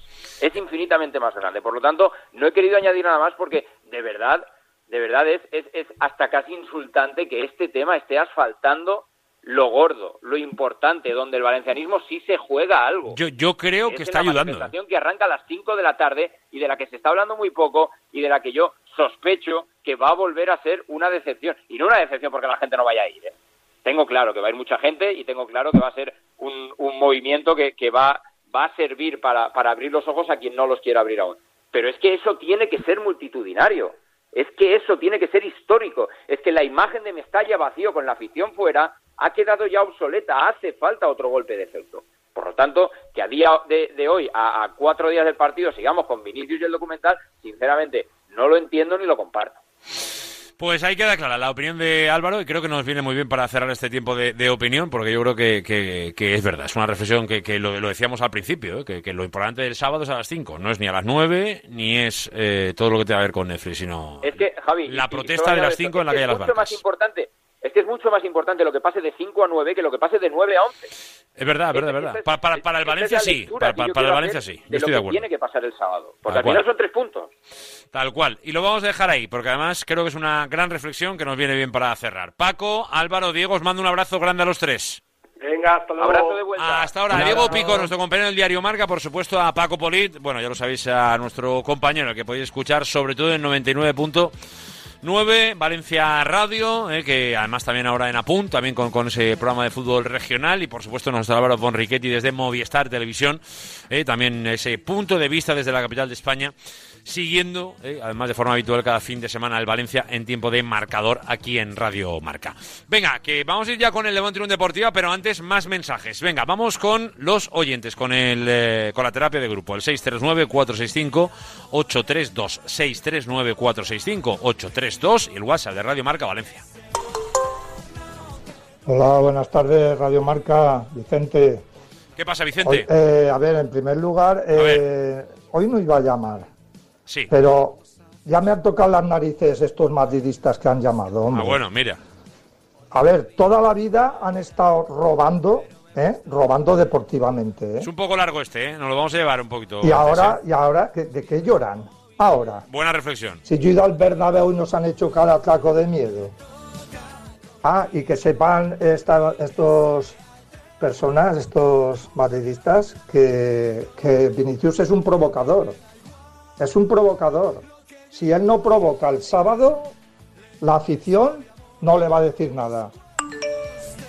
Gracias, amigo. Un poco largo el mensaje. ¿eh? en primer lugar, A ver. decir que me sorprende escuchar a tanto madridista pendiente de un programa de radio de índole valencianista. Bueno, Yo os aseguro que no pierdo ni un solo segundo en escuchar lo que dice la prensa madridista, ni un solo segundo. Está todo el mundo invitado, ¿eh? Eh, y para el sábado, pues sintiéndolo en el alma, no lo voy a ver, porque ya decidí hacer algún tiempo no ver ni un solo partido, entre comillas, de los que juega el Real Madrid. Pues bien, bueno, de los que juegan Muy Madrid. buenas, Juanma, de Alboraya. Juanma, ¿qué? A ver, a mí me hace gracia esos comentarios de que si escondemos algo, que si tal, que no entren las cámaras en el campo, ¿por qué? Vamos a ver, esto es muy sencillo. Es una trampa. Es una trampa, es una, es una televisión privada que lo que va a hacer es que va a sacar sus propias imágenes, va a grabar a quien ellos quieran y eso está clarísimo. Pues sí, la verdad Buenas que tardes, amigos de Radio Marca. compartimos Valencia, por lo menos parte. ¿Qué pasa por no la estoy nada de acuerdo con lo que está diciendo ahora mismo Diego Pico. A ver. Netflix como productora está ahora mismo en conflicto con Grecia. Por una de sus producciones, Alejandro Magno, que han hecho una bazofia de producción con una orientación sexual mm, nada adecuada. Además de ello, han tenido también problemas con otras producciones como Troya, donde han hecho un color de piel a Aquiles un poco o, o- demasiado lejos de la realidad, y también con la producción de Cleopatra. Vamos, Netflix últimamente sus producciones lo que busca es morbo. De- desconozco estos casos, pero bueno, ya apuntados están. Desde luego, escuchando a Diego Picó, totalmente de acuerdo con él. Y claro que hay que pensar lo que va a pasar. Si no vas a conseguir nada con lo que vas a hacer, pues ¿para qué lo vas a hacer si vas a conseguir efecto contrario? Eh, error, grave error. Otra opinión. Hola, Radio Marca. Venga, vamos a dejarlo con este. Medical Lab, aquí a Peu del Tolos. Respecto a lo de Vinicius, yo sí que los dejaba pasar y les enseñaba lo que es Valencia y lo que es el Valencia, lo que es la afición del Valencia. Y repetirles que los que el año pasado hicieron el cafre es- tienen prohibida la entrada y los que gritaron fuera de Mestalla pertenecen a un grupo que no tiene la entrada permitida a Mestalla. Y enseñarles lo que somos. Es la mejor manera que ocultarlo. Venga, gracias, Amun Valencia. Es evidente que hay debate, ¿eh? y por eso el debate es siempre sano, bonito y nos encanta en este programa, porque hay valencianistas que no entienden que el Valencia, por ejemplo, no lo acredite. Bueno, pues yo pienso de otra manera, pero entiendo que hay debate. El propio Diego Picó o el propio Álvaro Bonriquetti también tenían sus propias dudas ¿no? sobre, sobre si era lo que tocaba hacer o no. Diego un poco menos, Álvaro un poco más, Polite estaba en el otro lado, está un poco más con lo que también opino yo. Es verdad que es un tema que puede llevar a la duda. Pero ese es el debate. Mientras haya respeto, aceptado. Hay algunos que no han tenido mucho respeto y por eso no han sonado, ¿eh? ya lo digo. En el 639-465-832. Venga, vamos a hacer la última pausita que tenemos que ir con más cosas. Hasta las 3 de la tarde, más fútbol y mucho más deporte valenciano aquí, en directo Marca Valencia. Venga. Me gustan los coches. ¿Te gustan los coches? ¿Eres un amante del motor? Vuelve el espectáculo más radical. Vuelve la Ball Race Ice al circuito de Valencia. No te pierdas del 8 al 10 de marzo los coches más extremos de drift. El Campeonato de España de Camiones. Además, exposiciones, conciertos, gincana drift y feria para niños. Entradas gratis hasta los 12 años. Infórmate y compra tus entradas en bolrace.com. ¿Conoces IMSKE? Es un hospital especializado en traumatología, rehabilitación, fisioterapia y medicina deportiva. Muy cerca de la ciudad de las artes y las ciencias. Ah, y trabajamos con las principales aseguradoras médicas. Hospital Rivera Imske. Nos movemos contigo.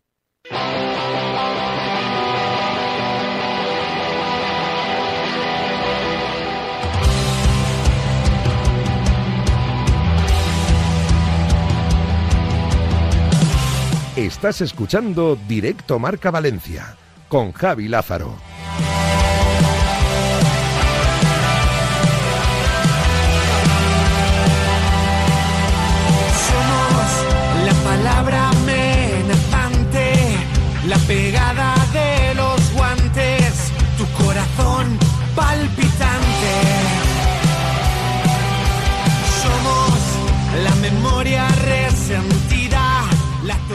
Las 2 y 31 minutos de la tarde y dentro de un ratito nos vamos a meter de lleno el tiempo de curso de entrenador. Pero antes queremos seguir buscando un poco opiniones al respecto de la realidad de un Levante Unión Deportiva que hoy todavía duele. Duele porque tenemos un presente incierto y el futuro pues nos genera todavía algunas dudas y más después de conocer los números ¿no? que se han presentado durante esta última semana.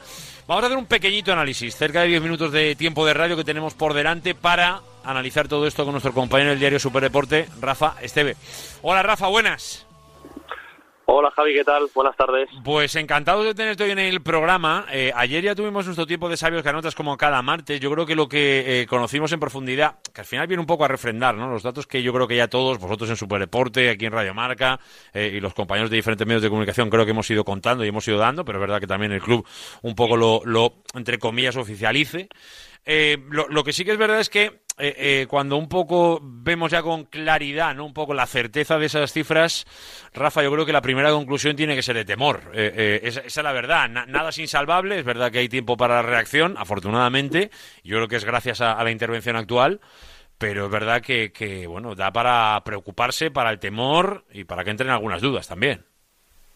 Sí, inevitablemente, porque son cifras que asustan. No, no dejan de ser más de 100 millones de, de deuda, independientemente de que haya un porcentaje de unos 85 millones eh, en los cuales se tengan que abonar a, largo plazo, pero no deja de ser una deuda que tiene que preocupar a un Levante Unión Deportiva que más allá de que tenga un plan de sostenibilidad y de que sea en un escenario de segunda división, pues yo creo que, que, es una es una cifra que preocupa pero que también genera dudas de cómo se ha llegado hasta ese déficit económico porque cabe recordar que en la Junta de Accionistas de 2018 el Levante se encontraba en una situación de bonanza económica eh, incluso fue cuando se presentó el proyecto del estadio de la ciudad deportiva y no se sabe cómo se ha dilapidado todo ese dinero hasta el punto de que los de que los números asusten. También hay que tener en cuenta que si no se asciende, pues se tiene que vender por 4 millones de euros antes del 30 de junio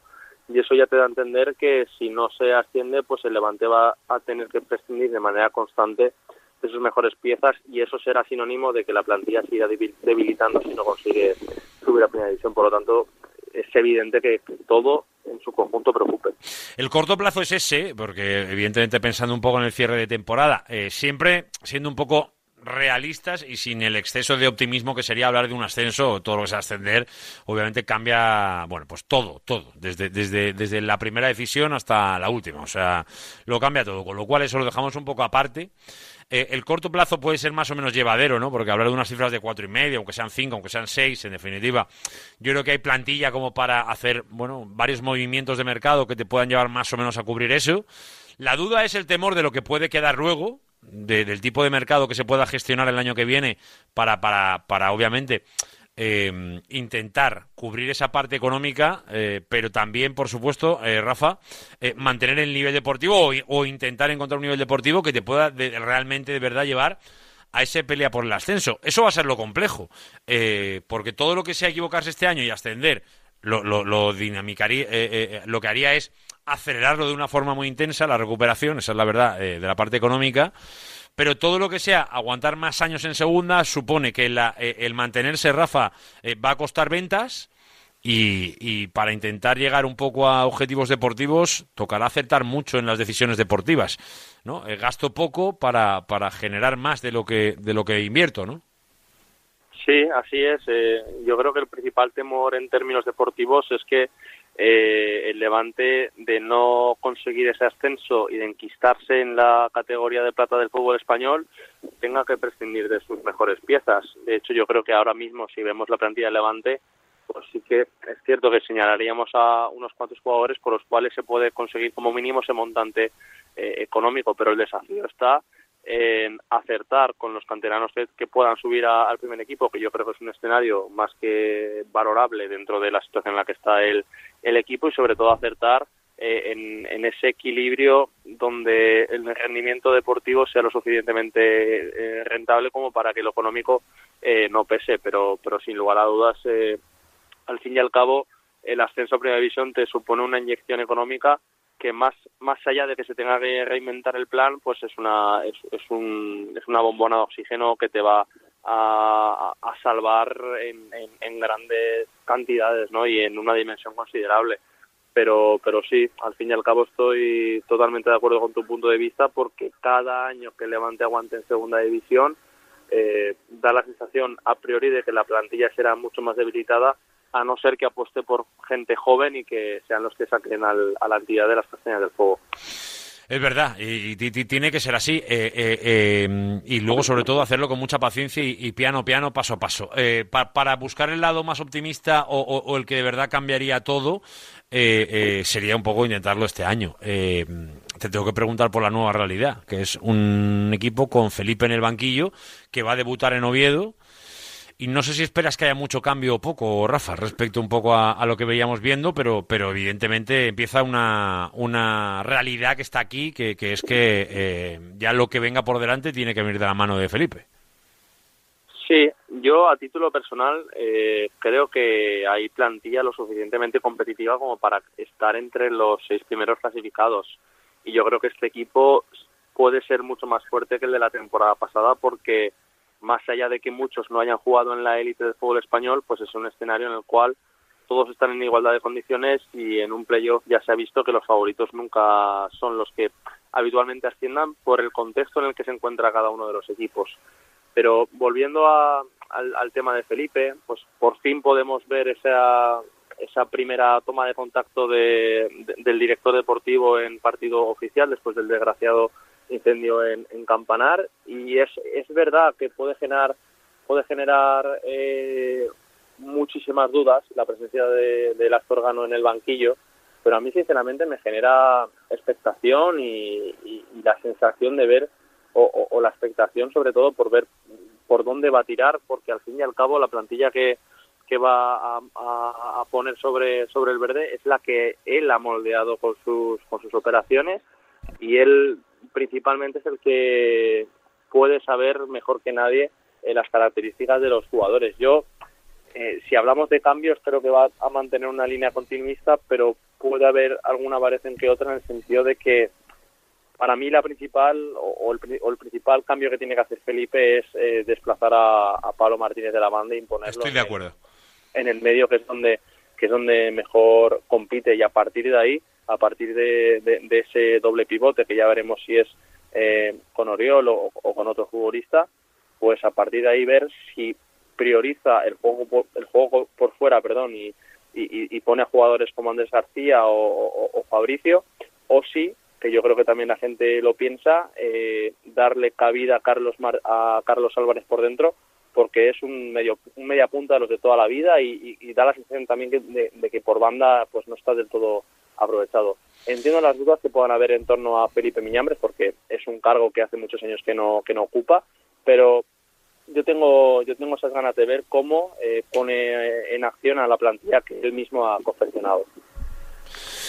Eh, en su mano está y este fin de semana va a tener ese primer examen. Es verdad que ojalá le vaya tan bien como el, anterior que tuvo, que, para el poco tiempo que estuvo eh, sumó solo victorias. A, ver si le da igual, pero hasta final de año, ¿no crees, no? Rafa, no estaría mal, ¿eh? Que, que, aguantar igual Felipe con la misma medida de puntuación, pero hasta final de año, ¿eh? Eso parece complicado, ¿eh? Bueno, sí que es cierto que en el, que en el que en los precedentes más inminentes eh, su porcentaje de acierto es de 100%. Tal cual, Va a ser muy complicado mantenerlo, pero, pero cruzamos los dedos para que, para que sea alto y sobre todo para que el Levante consiga ese ansiado ascenso. A ver qué pasa. De momento que arranque viene en Oviedo, que no es una buena plaza para arrancar. Esa es la verdad. ¿eh? No, no es una de las más sencillas, sino seguramente de todo lo contrario. Ahora mismo están aparentemente ese crecimiento del Oviedo que nos tiene que decir si de verdad es candidato claro a ascender o no. El Levante se examina este fin de semana allí. Rafa, que te mando un abrazo muy grande. Gracias por atendernos. ¿eh? Un día más en este directo Marca Valencia. Un abrazo y gracias a ti por la llamada.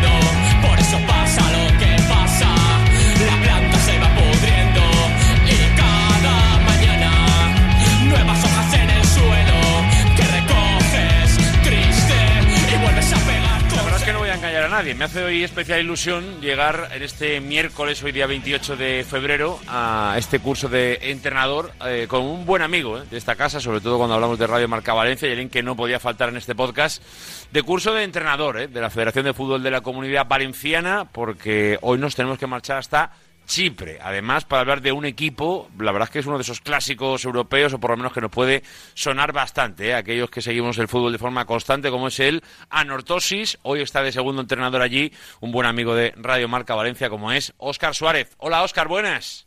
Hola Javi, ¿qué tal? Buenas tardes. ¿Qué pasa? ¿Cómo estamos? ¿Cómo, va la vida, no? Por, la arnaca y estas cosas, ¿eh? Yo no sé si, si te imaginabas, ¿no? Que, la vida podía acabar por allí, pero, pero, pero oye, el fútbol es, tan bueno y, es tan mundial que, uno acaba viviendo de esto en la arnaca, Oscar.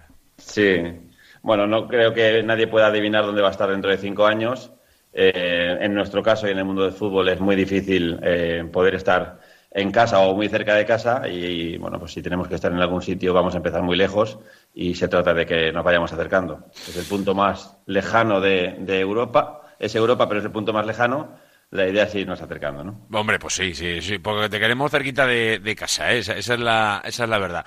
¿Qué tal va el año? Eh, viendo un poquito las circunstancias pretemporada y todo esto, eh, bueno, pues en la pelea estamos, ¿no? En el playoff, la Nortosis, dentro de un poco de las circunstancias, bueno, para aquel que no lo sepa, vas de segunda ahora mismo con, con David Gallego, el ex entrenador, entre otros, del Real Club Deportivo Español. ¿Qué tal está yendo la, la experiencia y la temporada, Óscar? Bueno, pues hasta el momento bien. Aquí la liga está estructurada de una manera que hay una primera fase regular en la que jugamos, como es habitual, todos contra todos, que justo hemos terminado. Y luego se abre una segunda fase, que los seis primeros luchan por el playoff y del siete hacia abajo luchan por no descender. Afortunadamente nosotros hemos entrado en ese top seis que lucha por el título y en un formato de una segunda liguilla de todos contra todos, únicamente entre estos seis equipos, que era el, digamos, el primer objetivo o el objetivo, digamos, que podíamos exigirnos. A partir de aquí hemos clasificado como sextos, mantenemos los puntos de la primera vuelta y ahora tenemos una, una liga mucho más corta de, de 10 partidos en los que bueno pues trataremos de, seguir eh, compitiendo como lo hemos hecho hasta ahora y, a ver hasta dónde nos da. Estamos lejos de la posibilidad del primer puesto, eso es cierto, pero sí lo suficientemente cerca de, las otras dos plazas europeas que, es el reto ¿no? que tenemos ahora por delante. Objetivo cumplido ahora por el sobresaliente, ¿no? que se dice, o la matrícula, que sería llegar a, Europa. Eh, bueno, pues eh, eh, es evidente que mm, es una nueva experiencia, es otra forma de ver el fútbol o otra ubicación desde el que ver el fútbol. Si tuvieras que contarnos cómo es el fútbol en Chipre, Óscar, un poco cómo, es cómo ha sido la adaptación o un poco cómo estáis encontrando el, fútbol, en este caso, en, un país como, Chipre? ¿Qué, nos puedes contar un poco qué, os habéis encontrado? Bueno, pues como te decía, está un poco, yo creo que condicionado por este formato de liga que, hay como las dos fases, que, un poco hace que, durante la primera fase haya algunos partidos en los que eh, ese mm, perder o ganar puntos te puede, te puede penalizar de cara a esta segunda fase.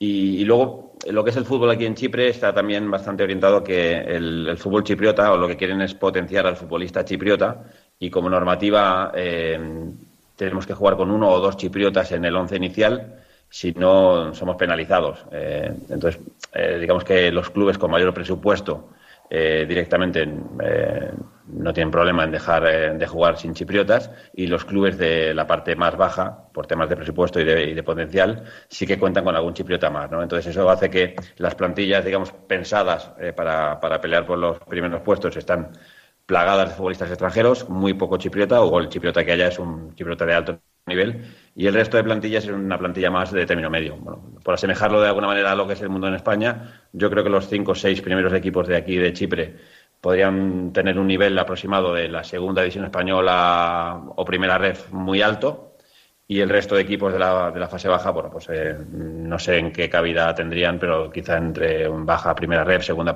segunda ref más o menos hablando a nivel general, ¿no? de lo que nos podemos encontrar de lo que es el fútbol aquí en Chipre. Eh, viendo un poco la plantilla, te encuentras un poco de todo. ¿eh? Tengo aquí un poco eh, de entrada, obviamente, aparte de los chipriotas, veo pues una bandera de Senegal, veo Portugal, veo, no sé si creo que es Venezuela también, me parece Bélgica por aquí, Angola. Eh, no, no, sé si a lo mejor, es verdad que esto ya es una cosa muy común ¿no? en el mundo del fútbol, pero en este tipo de países donde casi se, se hacen una mezcla un poco de, en vestuario de, plantillas un poco tan peculiares, o por lo menos con una mezcolanza tan, tan llamativa, no, no sé si gestionar esto es fácil, Oscar. cómo gestionáis un poco esta, esta reunión mundial de futbolistas, ¿no? Que al final el día a día, pues oye, con un país como Chipre, que tampoco, eh, a nivel de idioma, pues tampoco seguramente ayuda demasiado, no, sé cómo es la comunicación o cómo la gestionáis. Bueno, aquí digamos que tenemos el, hilo conductor, la mitad de la plantilla eh, entiende o habla el español, si no porque es español es porque es portugués y, lo puede entender. La otra mitad de la plantilla es chipriota y, también tenemos un conjunto de, de africano que el, idioma vehicular es el inglés. Entonces, bueno, pues normalmente David en sus explicaciones con los planes de partido lo hace de manera inicial en, español y yo lo que hago es que asegurarme de que el mensaje, por lo menos lo esencial del mensaje, quede, quede bien claro para, para todo aquel futbolista que, que, no entiende el español. Entonces, eso se hace tanto en plan de partido, en, las charlas, como, por supuesto, en el, en el en la explicación en campo, que la explicación en campo se hace directamente en inglés y en todo caso se traduce al, al, algún español que no pueda tener un alto nivel de inglés. ¿no? Digamos, es distinto. Eh, cuando hacemos la charla en vestuario o previa partido, la hace David, eh, lo hace en español y yo me aseguro de que quede entendido por parte de todos en inglés. Y en campo es al revés, lo hago yo en inglés y, simplemente nos aseguramos que el, español lo, lo, pueda entender. Es un poco el equilibrio que, que vamos encontrando.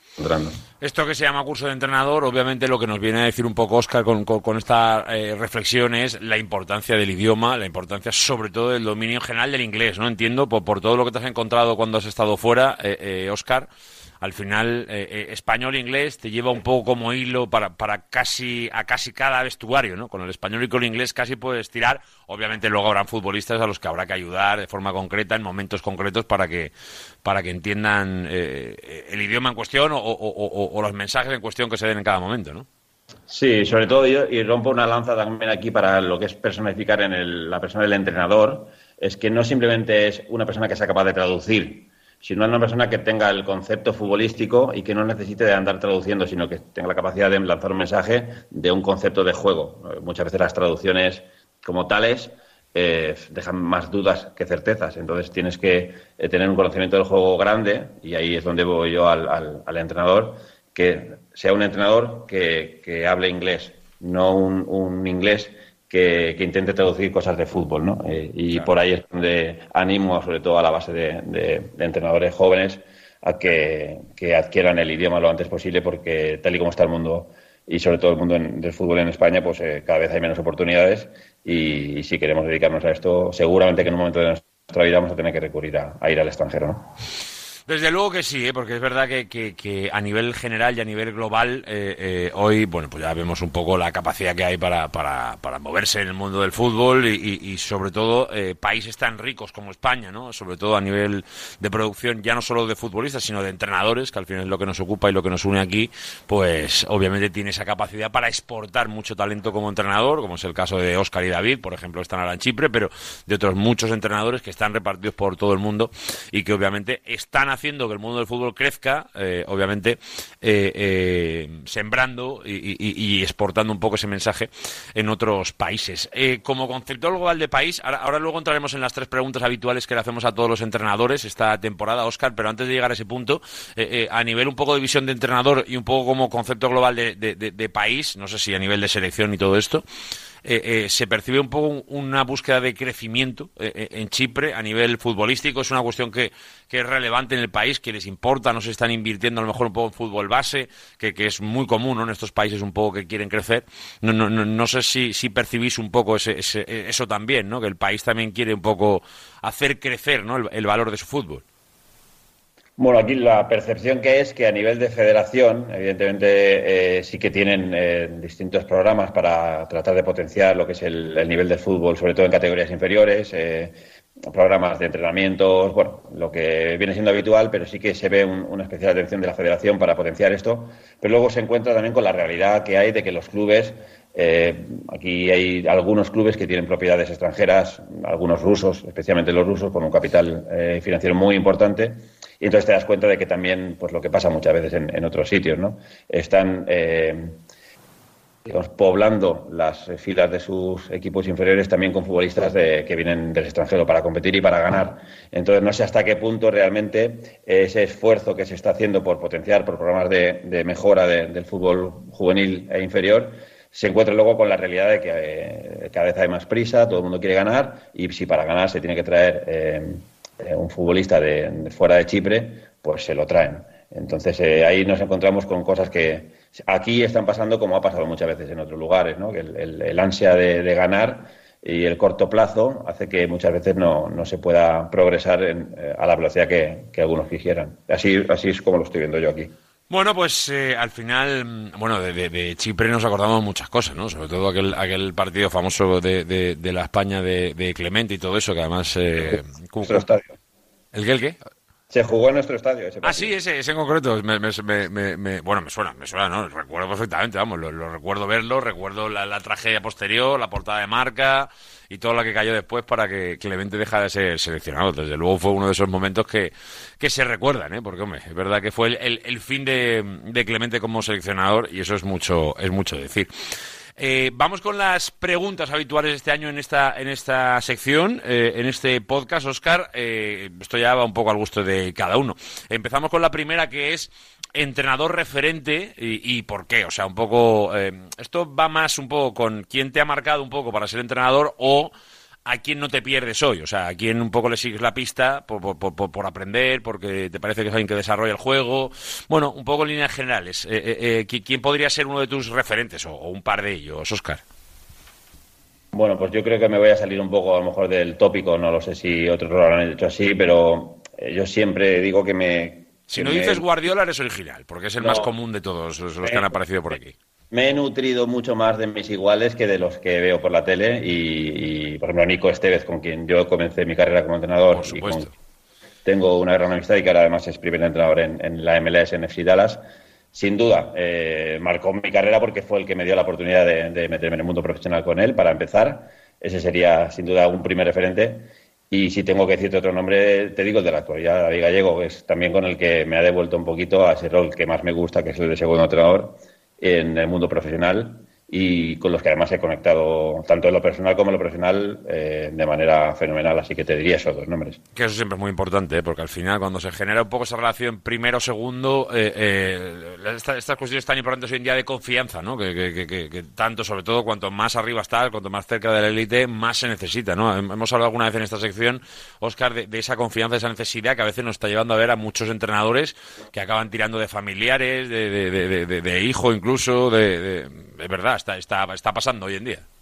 Lo que es indispensable es que en esa relación, aparte de tener capacidad profesional, que sin capacidad profesional nadie estaría en el mundo profesional, nadie, pero que casi al mismo nivel está la confianza mm, prácticamente ilimitada, como tiene que existir eh, dentro de, de un cuerpo técnico, de un, de un grupo de trabajo. Si no tienes esa confianza o si aparece la duda, no se puede trabajar juntos. Entonces, mm, con ambos dos ejemplos que te he puesto, eso es inquebrantable. Venga, vamos a la segunda pregunta que es, eh, en tu caso, o por lo menos eh, eh, eh, tal y como tú lo ves el fútbol, eh, ¿cuál, es un- ¿cuál sería tu sistema predilecto un poco? Luego, verdad que siempre decimos que hay que adaptarse a los equipos, a las plantillas, a, pero en general, no sé, por cómo se ocupa el, espacio, por, cómo un poco eh, uno puede transformar ese, momento de defensa-ataque. Es verdad que esta pregunta está perdiendo valor, sobre todo porque cada vez vemos más micropartidos con cambios de sistema en los partidos y estas cosas que son tan del día a día, pero en general no sé si hay algún sistema en concreto, Oscar, que para ti digas, este por lo menos es el que me genera más confianza, aunque luego tenga que utilizar otros.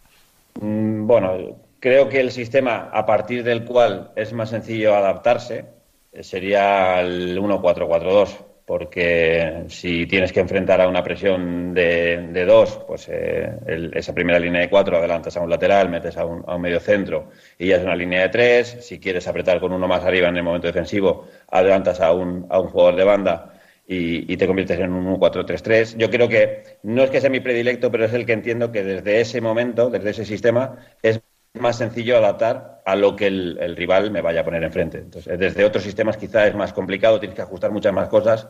Desde el 1-4-4-2 creo que la adaptación es más sencilla.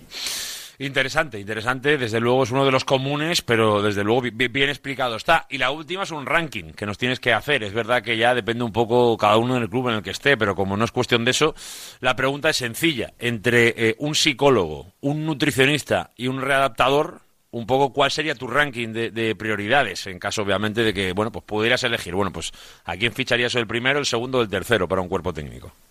Para un cuerpo técnico, Sí. mm, pues para un cuerpo técnico yo Ah, creo mira, que... va- varios compañeros eh, lo que nos han dicho es que depende mucho de que seamos un, de que sea un equipo eh, eh, profesional o un equipo amateur, porque un poco lo- la justificación que se ha dado en algunos casos es que a lo mejor el entrenador es más capaz de ser psicólogo o es o a lo mejor tener un, un preparador físico que te pueda tirar un poco más eh, un cable para bueno pues a lo mejor la, eh, la, eh, redactación no sé qué pero bueno si nos vamos a la base de, lo, de esos tres conceptos un poco ¿qué, qué ranking harías tú?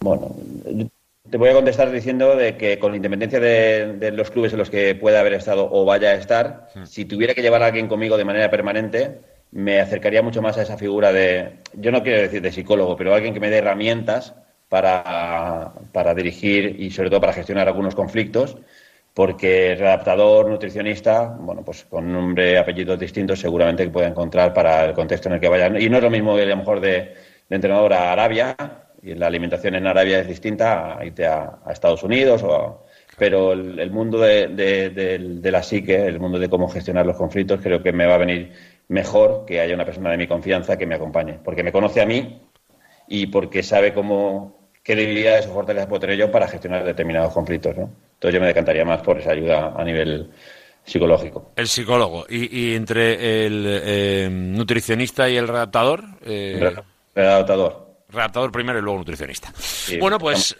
al, al mundo del lesionado es un mundo muy sensible y también requiere de mucha atención. también es verdad. Bueno, es verdad que yo creo que, como siempre nos dicen, hombre, que los tres serían importantes, pero que ya es cuestión de elegir, ¿no? Ya de- dependiendo un poquito de las necesidades del colectivo o incluso de, la- de lo que ya tenga ese cuerpo técnico, que eso a veces también depende un poquito ya de la, de la base que traiga. Pues de verdad que es un placer, eh, Óscar, eh, conocer un poquito más cómo va en Chipre, cómo, cómo, cómo va el fútbol por allí, sobre todo cómo os va la vida a vosotros, que, que también es una parte clave de esta conversación. Y que, y como decías tú al principio, ya casi lo planteo como un objetivo al final de la charla, que es que os vayáis acercando para acá, que os echamos de menos. Ve, ve, ve- a David, ve, comentando a David que vaya aceptando alguna de las ofertas más cerca, eh, que, que os queremos cerquita de casa, Óscar, ¿eh? Bueno, eh, a darle altavoz vosotros, que, que sin duda ahí en Radio Marca tenéis eh, muchos oyentes y, y ojalá y, y- y suene y tengamos la posibilidad de, de volver, eh, a- si no a la terreta, eh, a algún sitio que, que quede cerca de la terreta. Cerquita, claro que sí que eso es lo que queremos. Y por cierto, y que tengáis suerte de cara a los playoffs. A ver si, a ver si, a ver si de verdad se puede acercar a Europa la cosa. Vamos a ver, vamos a dar todo lo posible para, para que los números aquí sean muy buenos y que llamen la atención. Eso queremos. Oscar, abrazo grande, gracias. Venga, van de vuelta para vosotros. Óscar Suárez, claro que sí, ¿eh? ya lo sabéis, hoy en nuestro curso de entrenador, ¿eh? que además nos ayuda a llegar a las 3 de la tarde y a cerrar este programa deportivo valenciano. Ya lo sabéis que nosotros volvemos mañana a partir de la 1 y 5 ¿eh? con este directo a marca Valencia. Mañana en sesión de jueves. Sé felices, disfrutar el día. Adiós. Lo que he dejado, lo bueno, lo malo, cuestiono lo que creo hasta que alguien entre en mí se evapora el desconcierto demasiado de mi padre y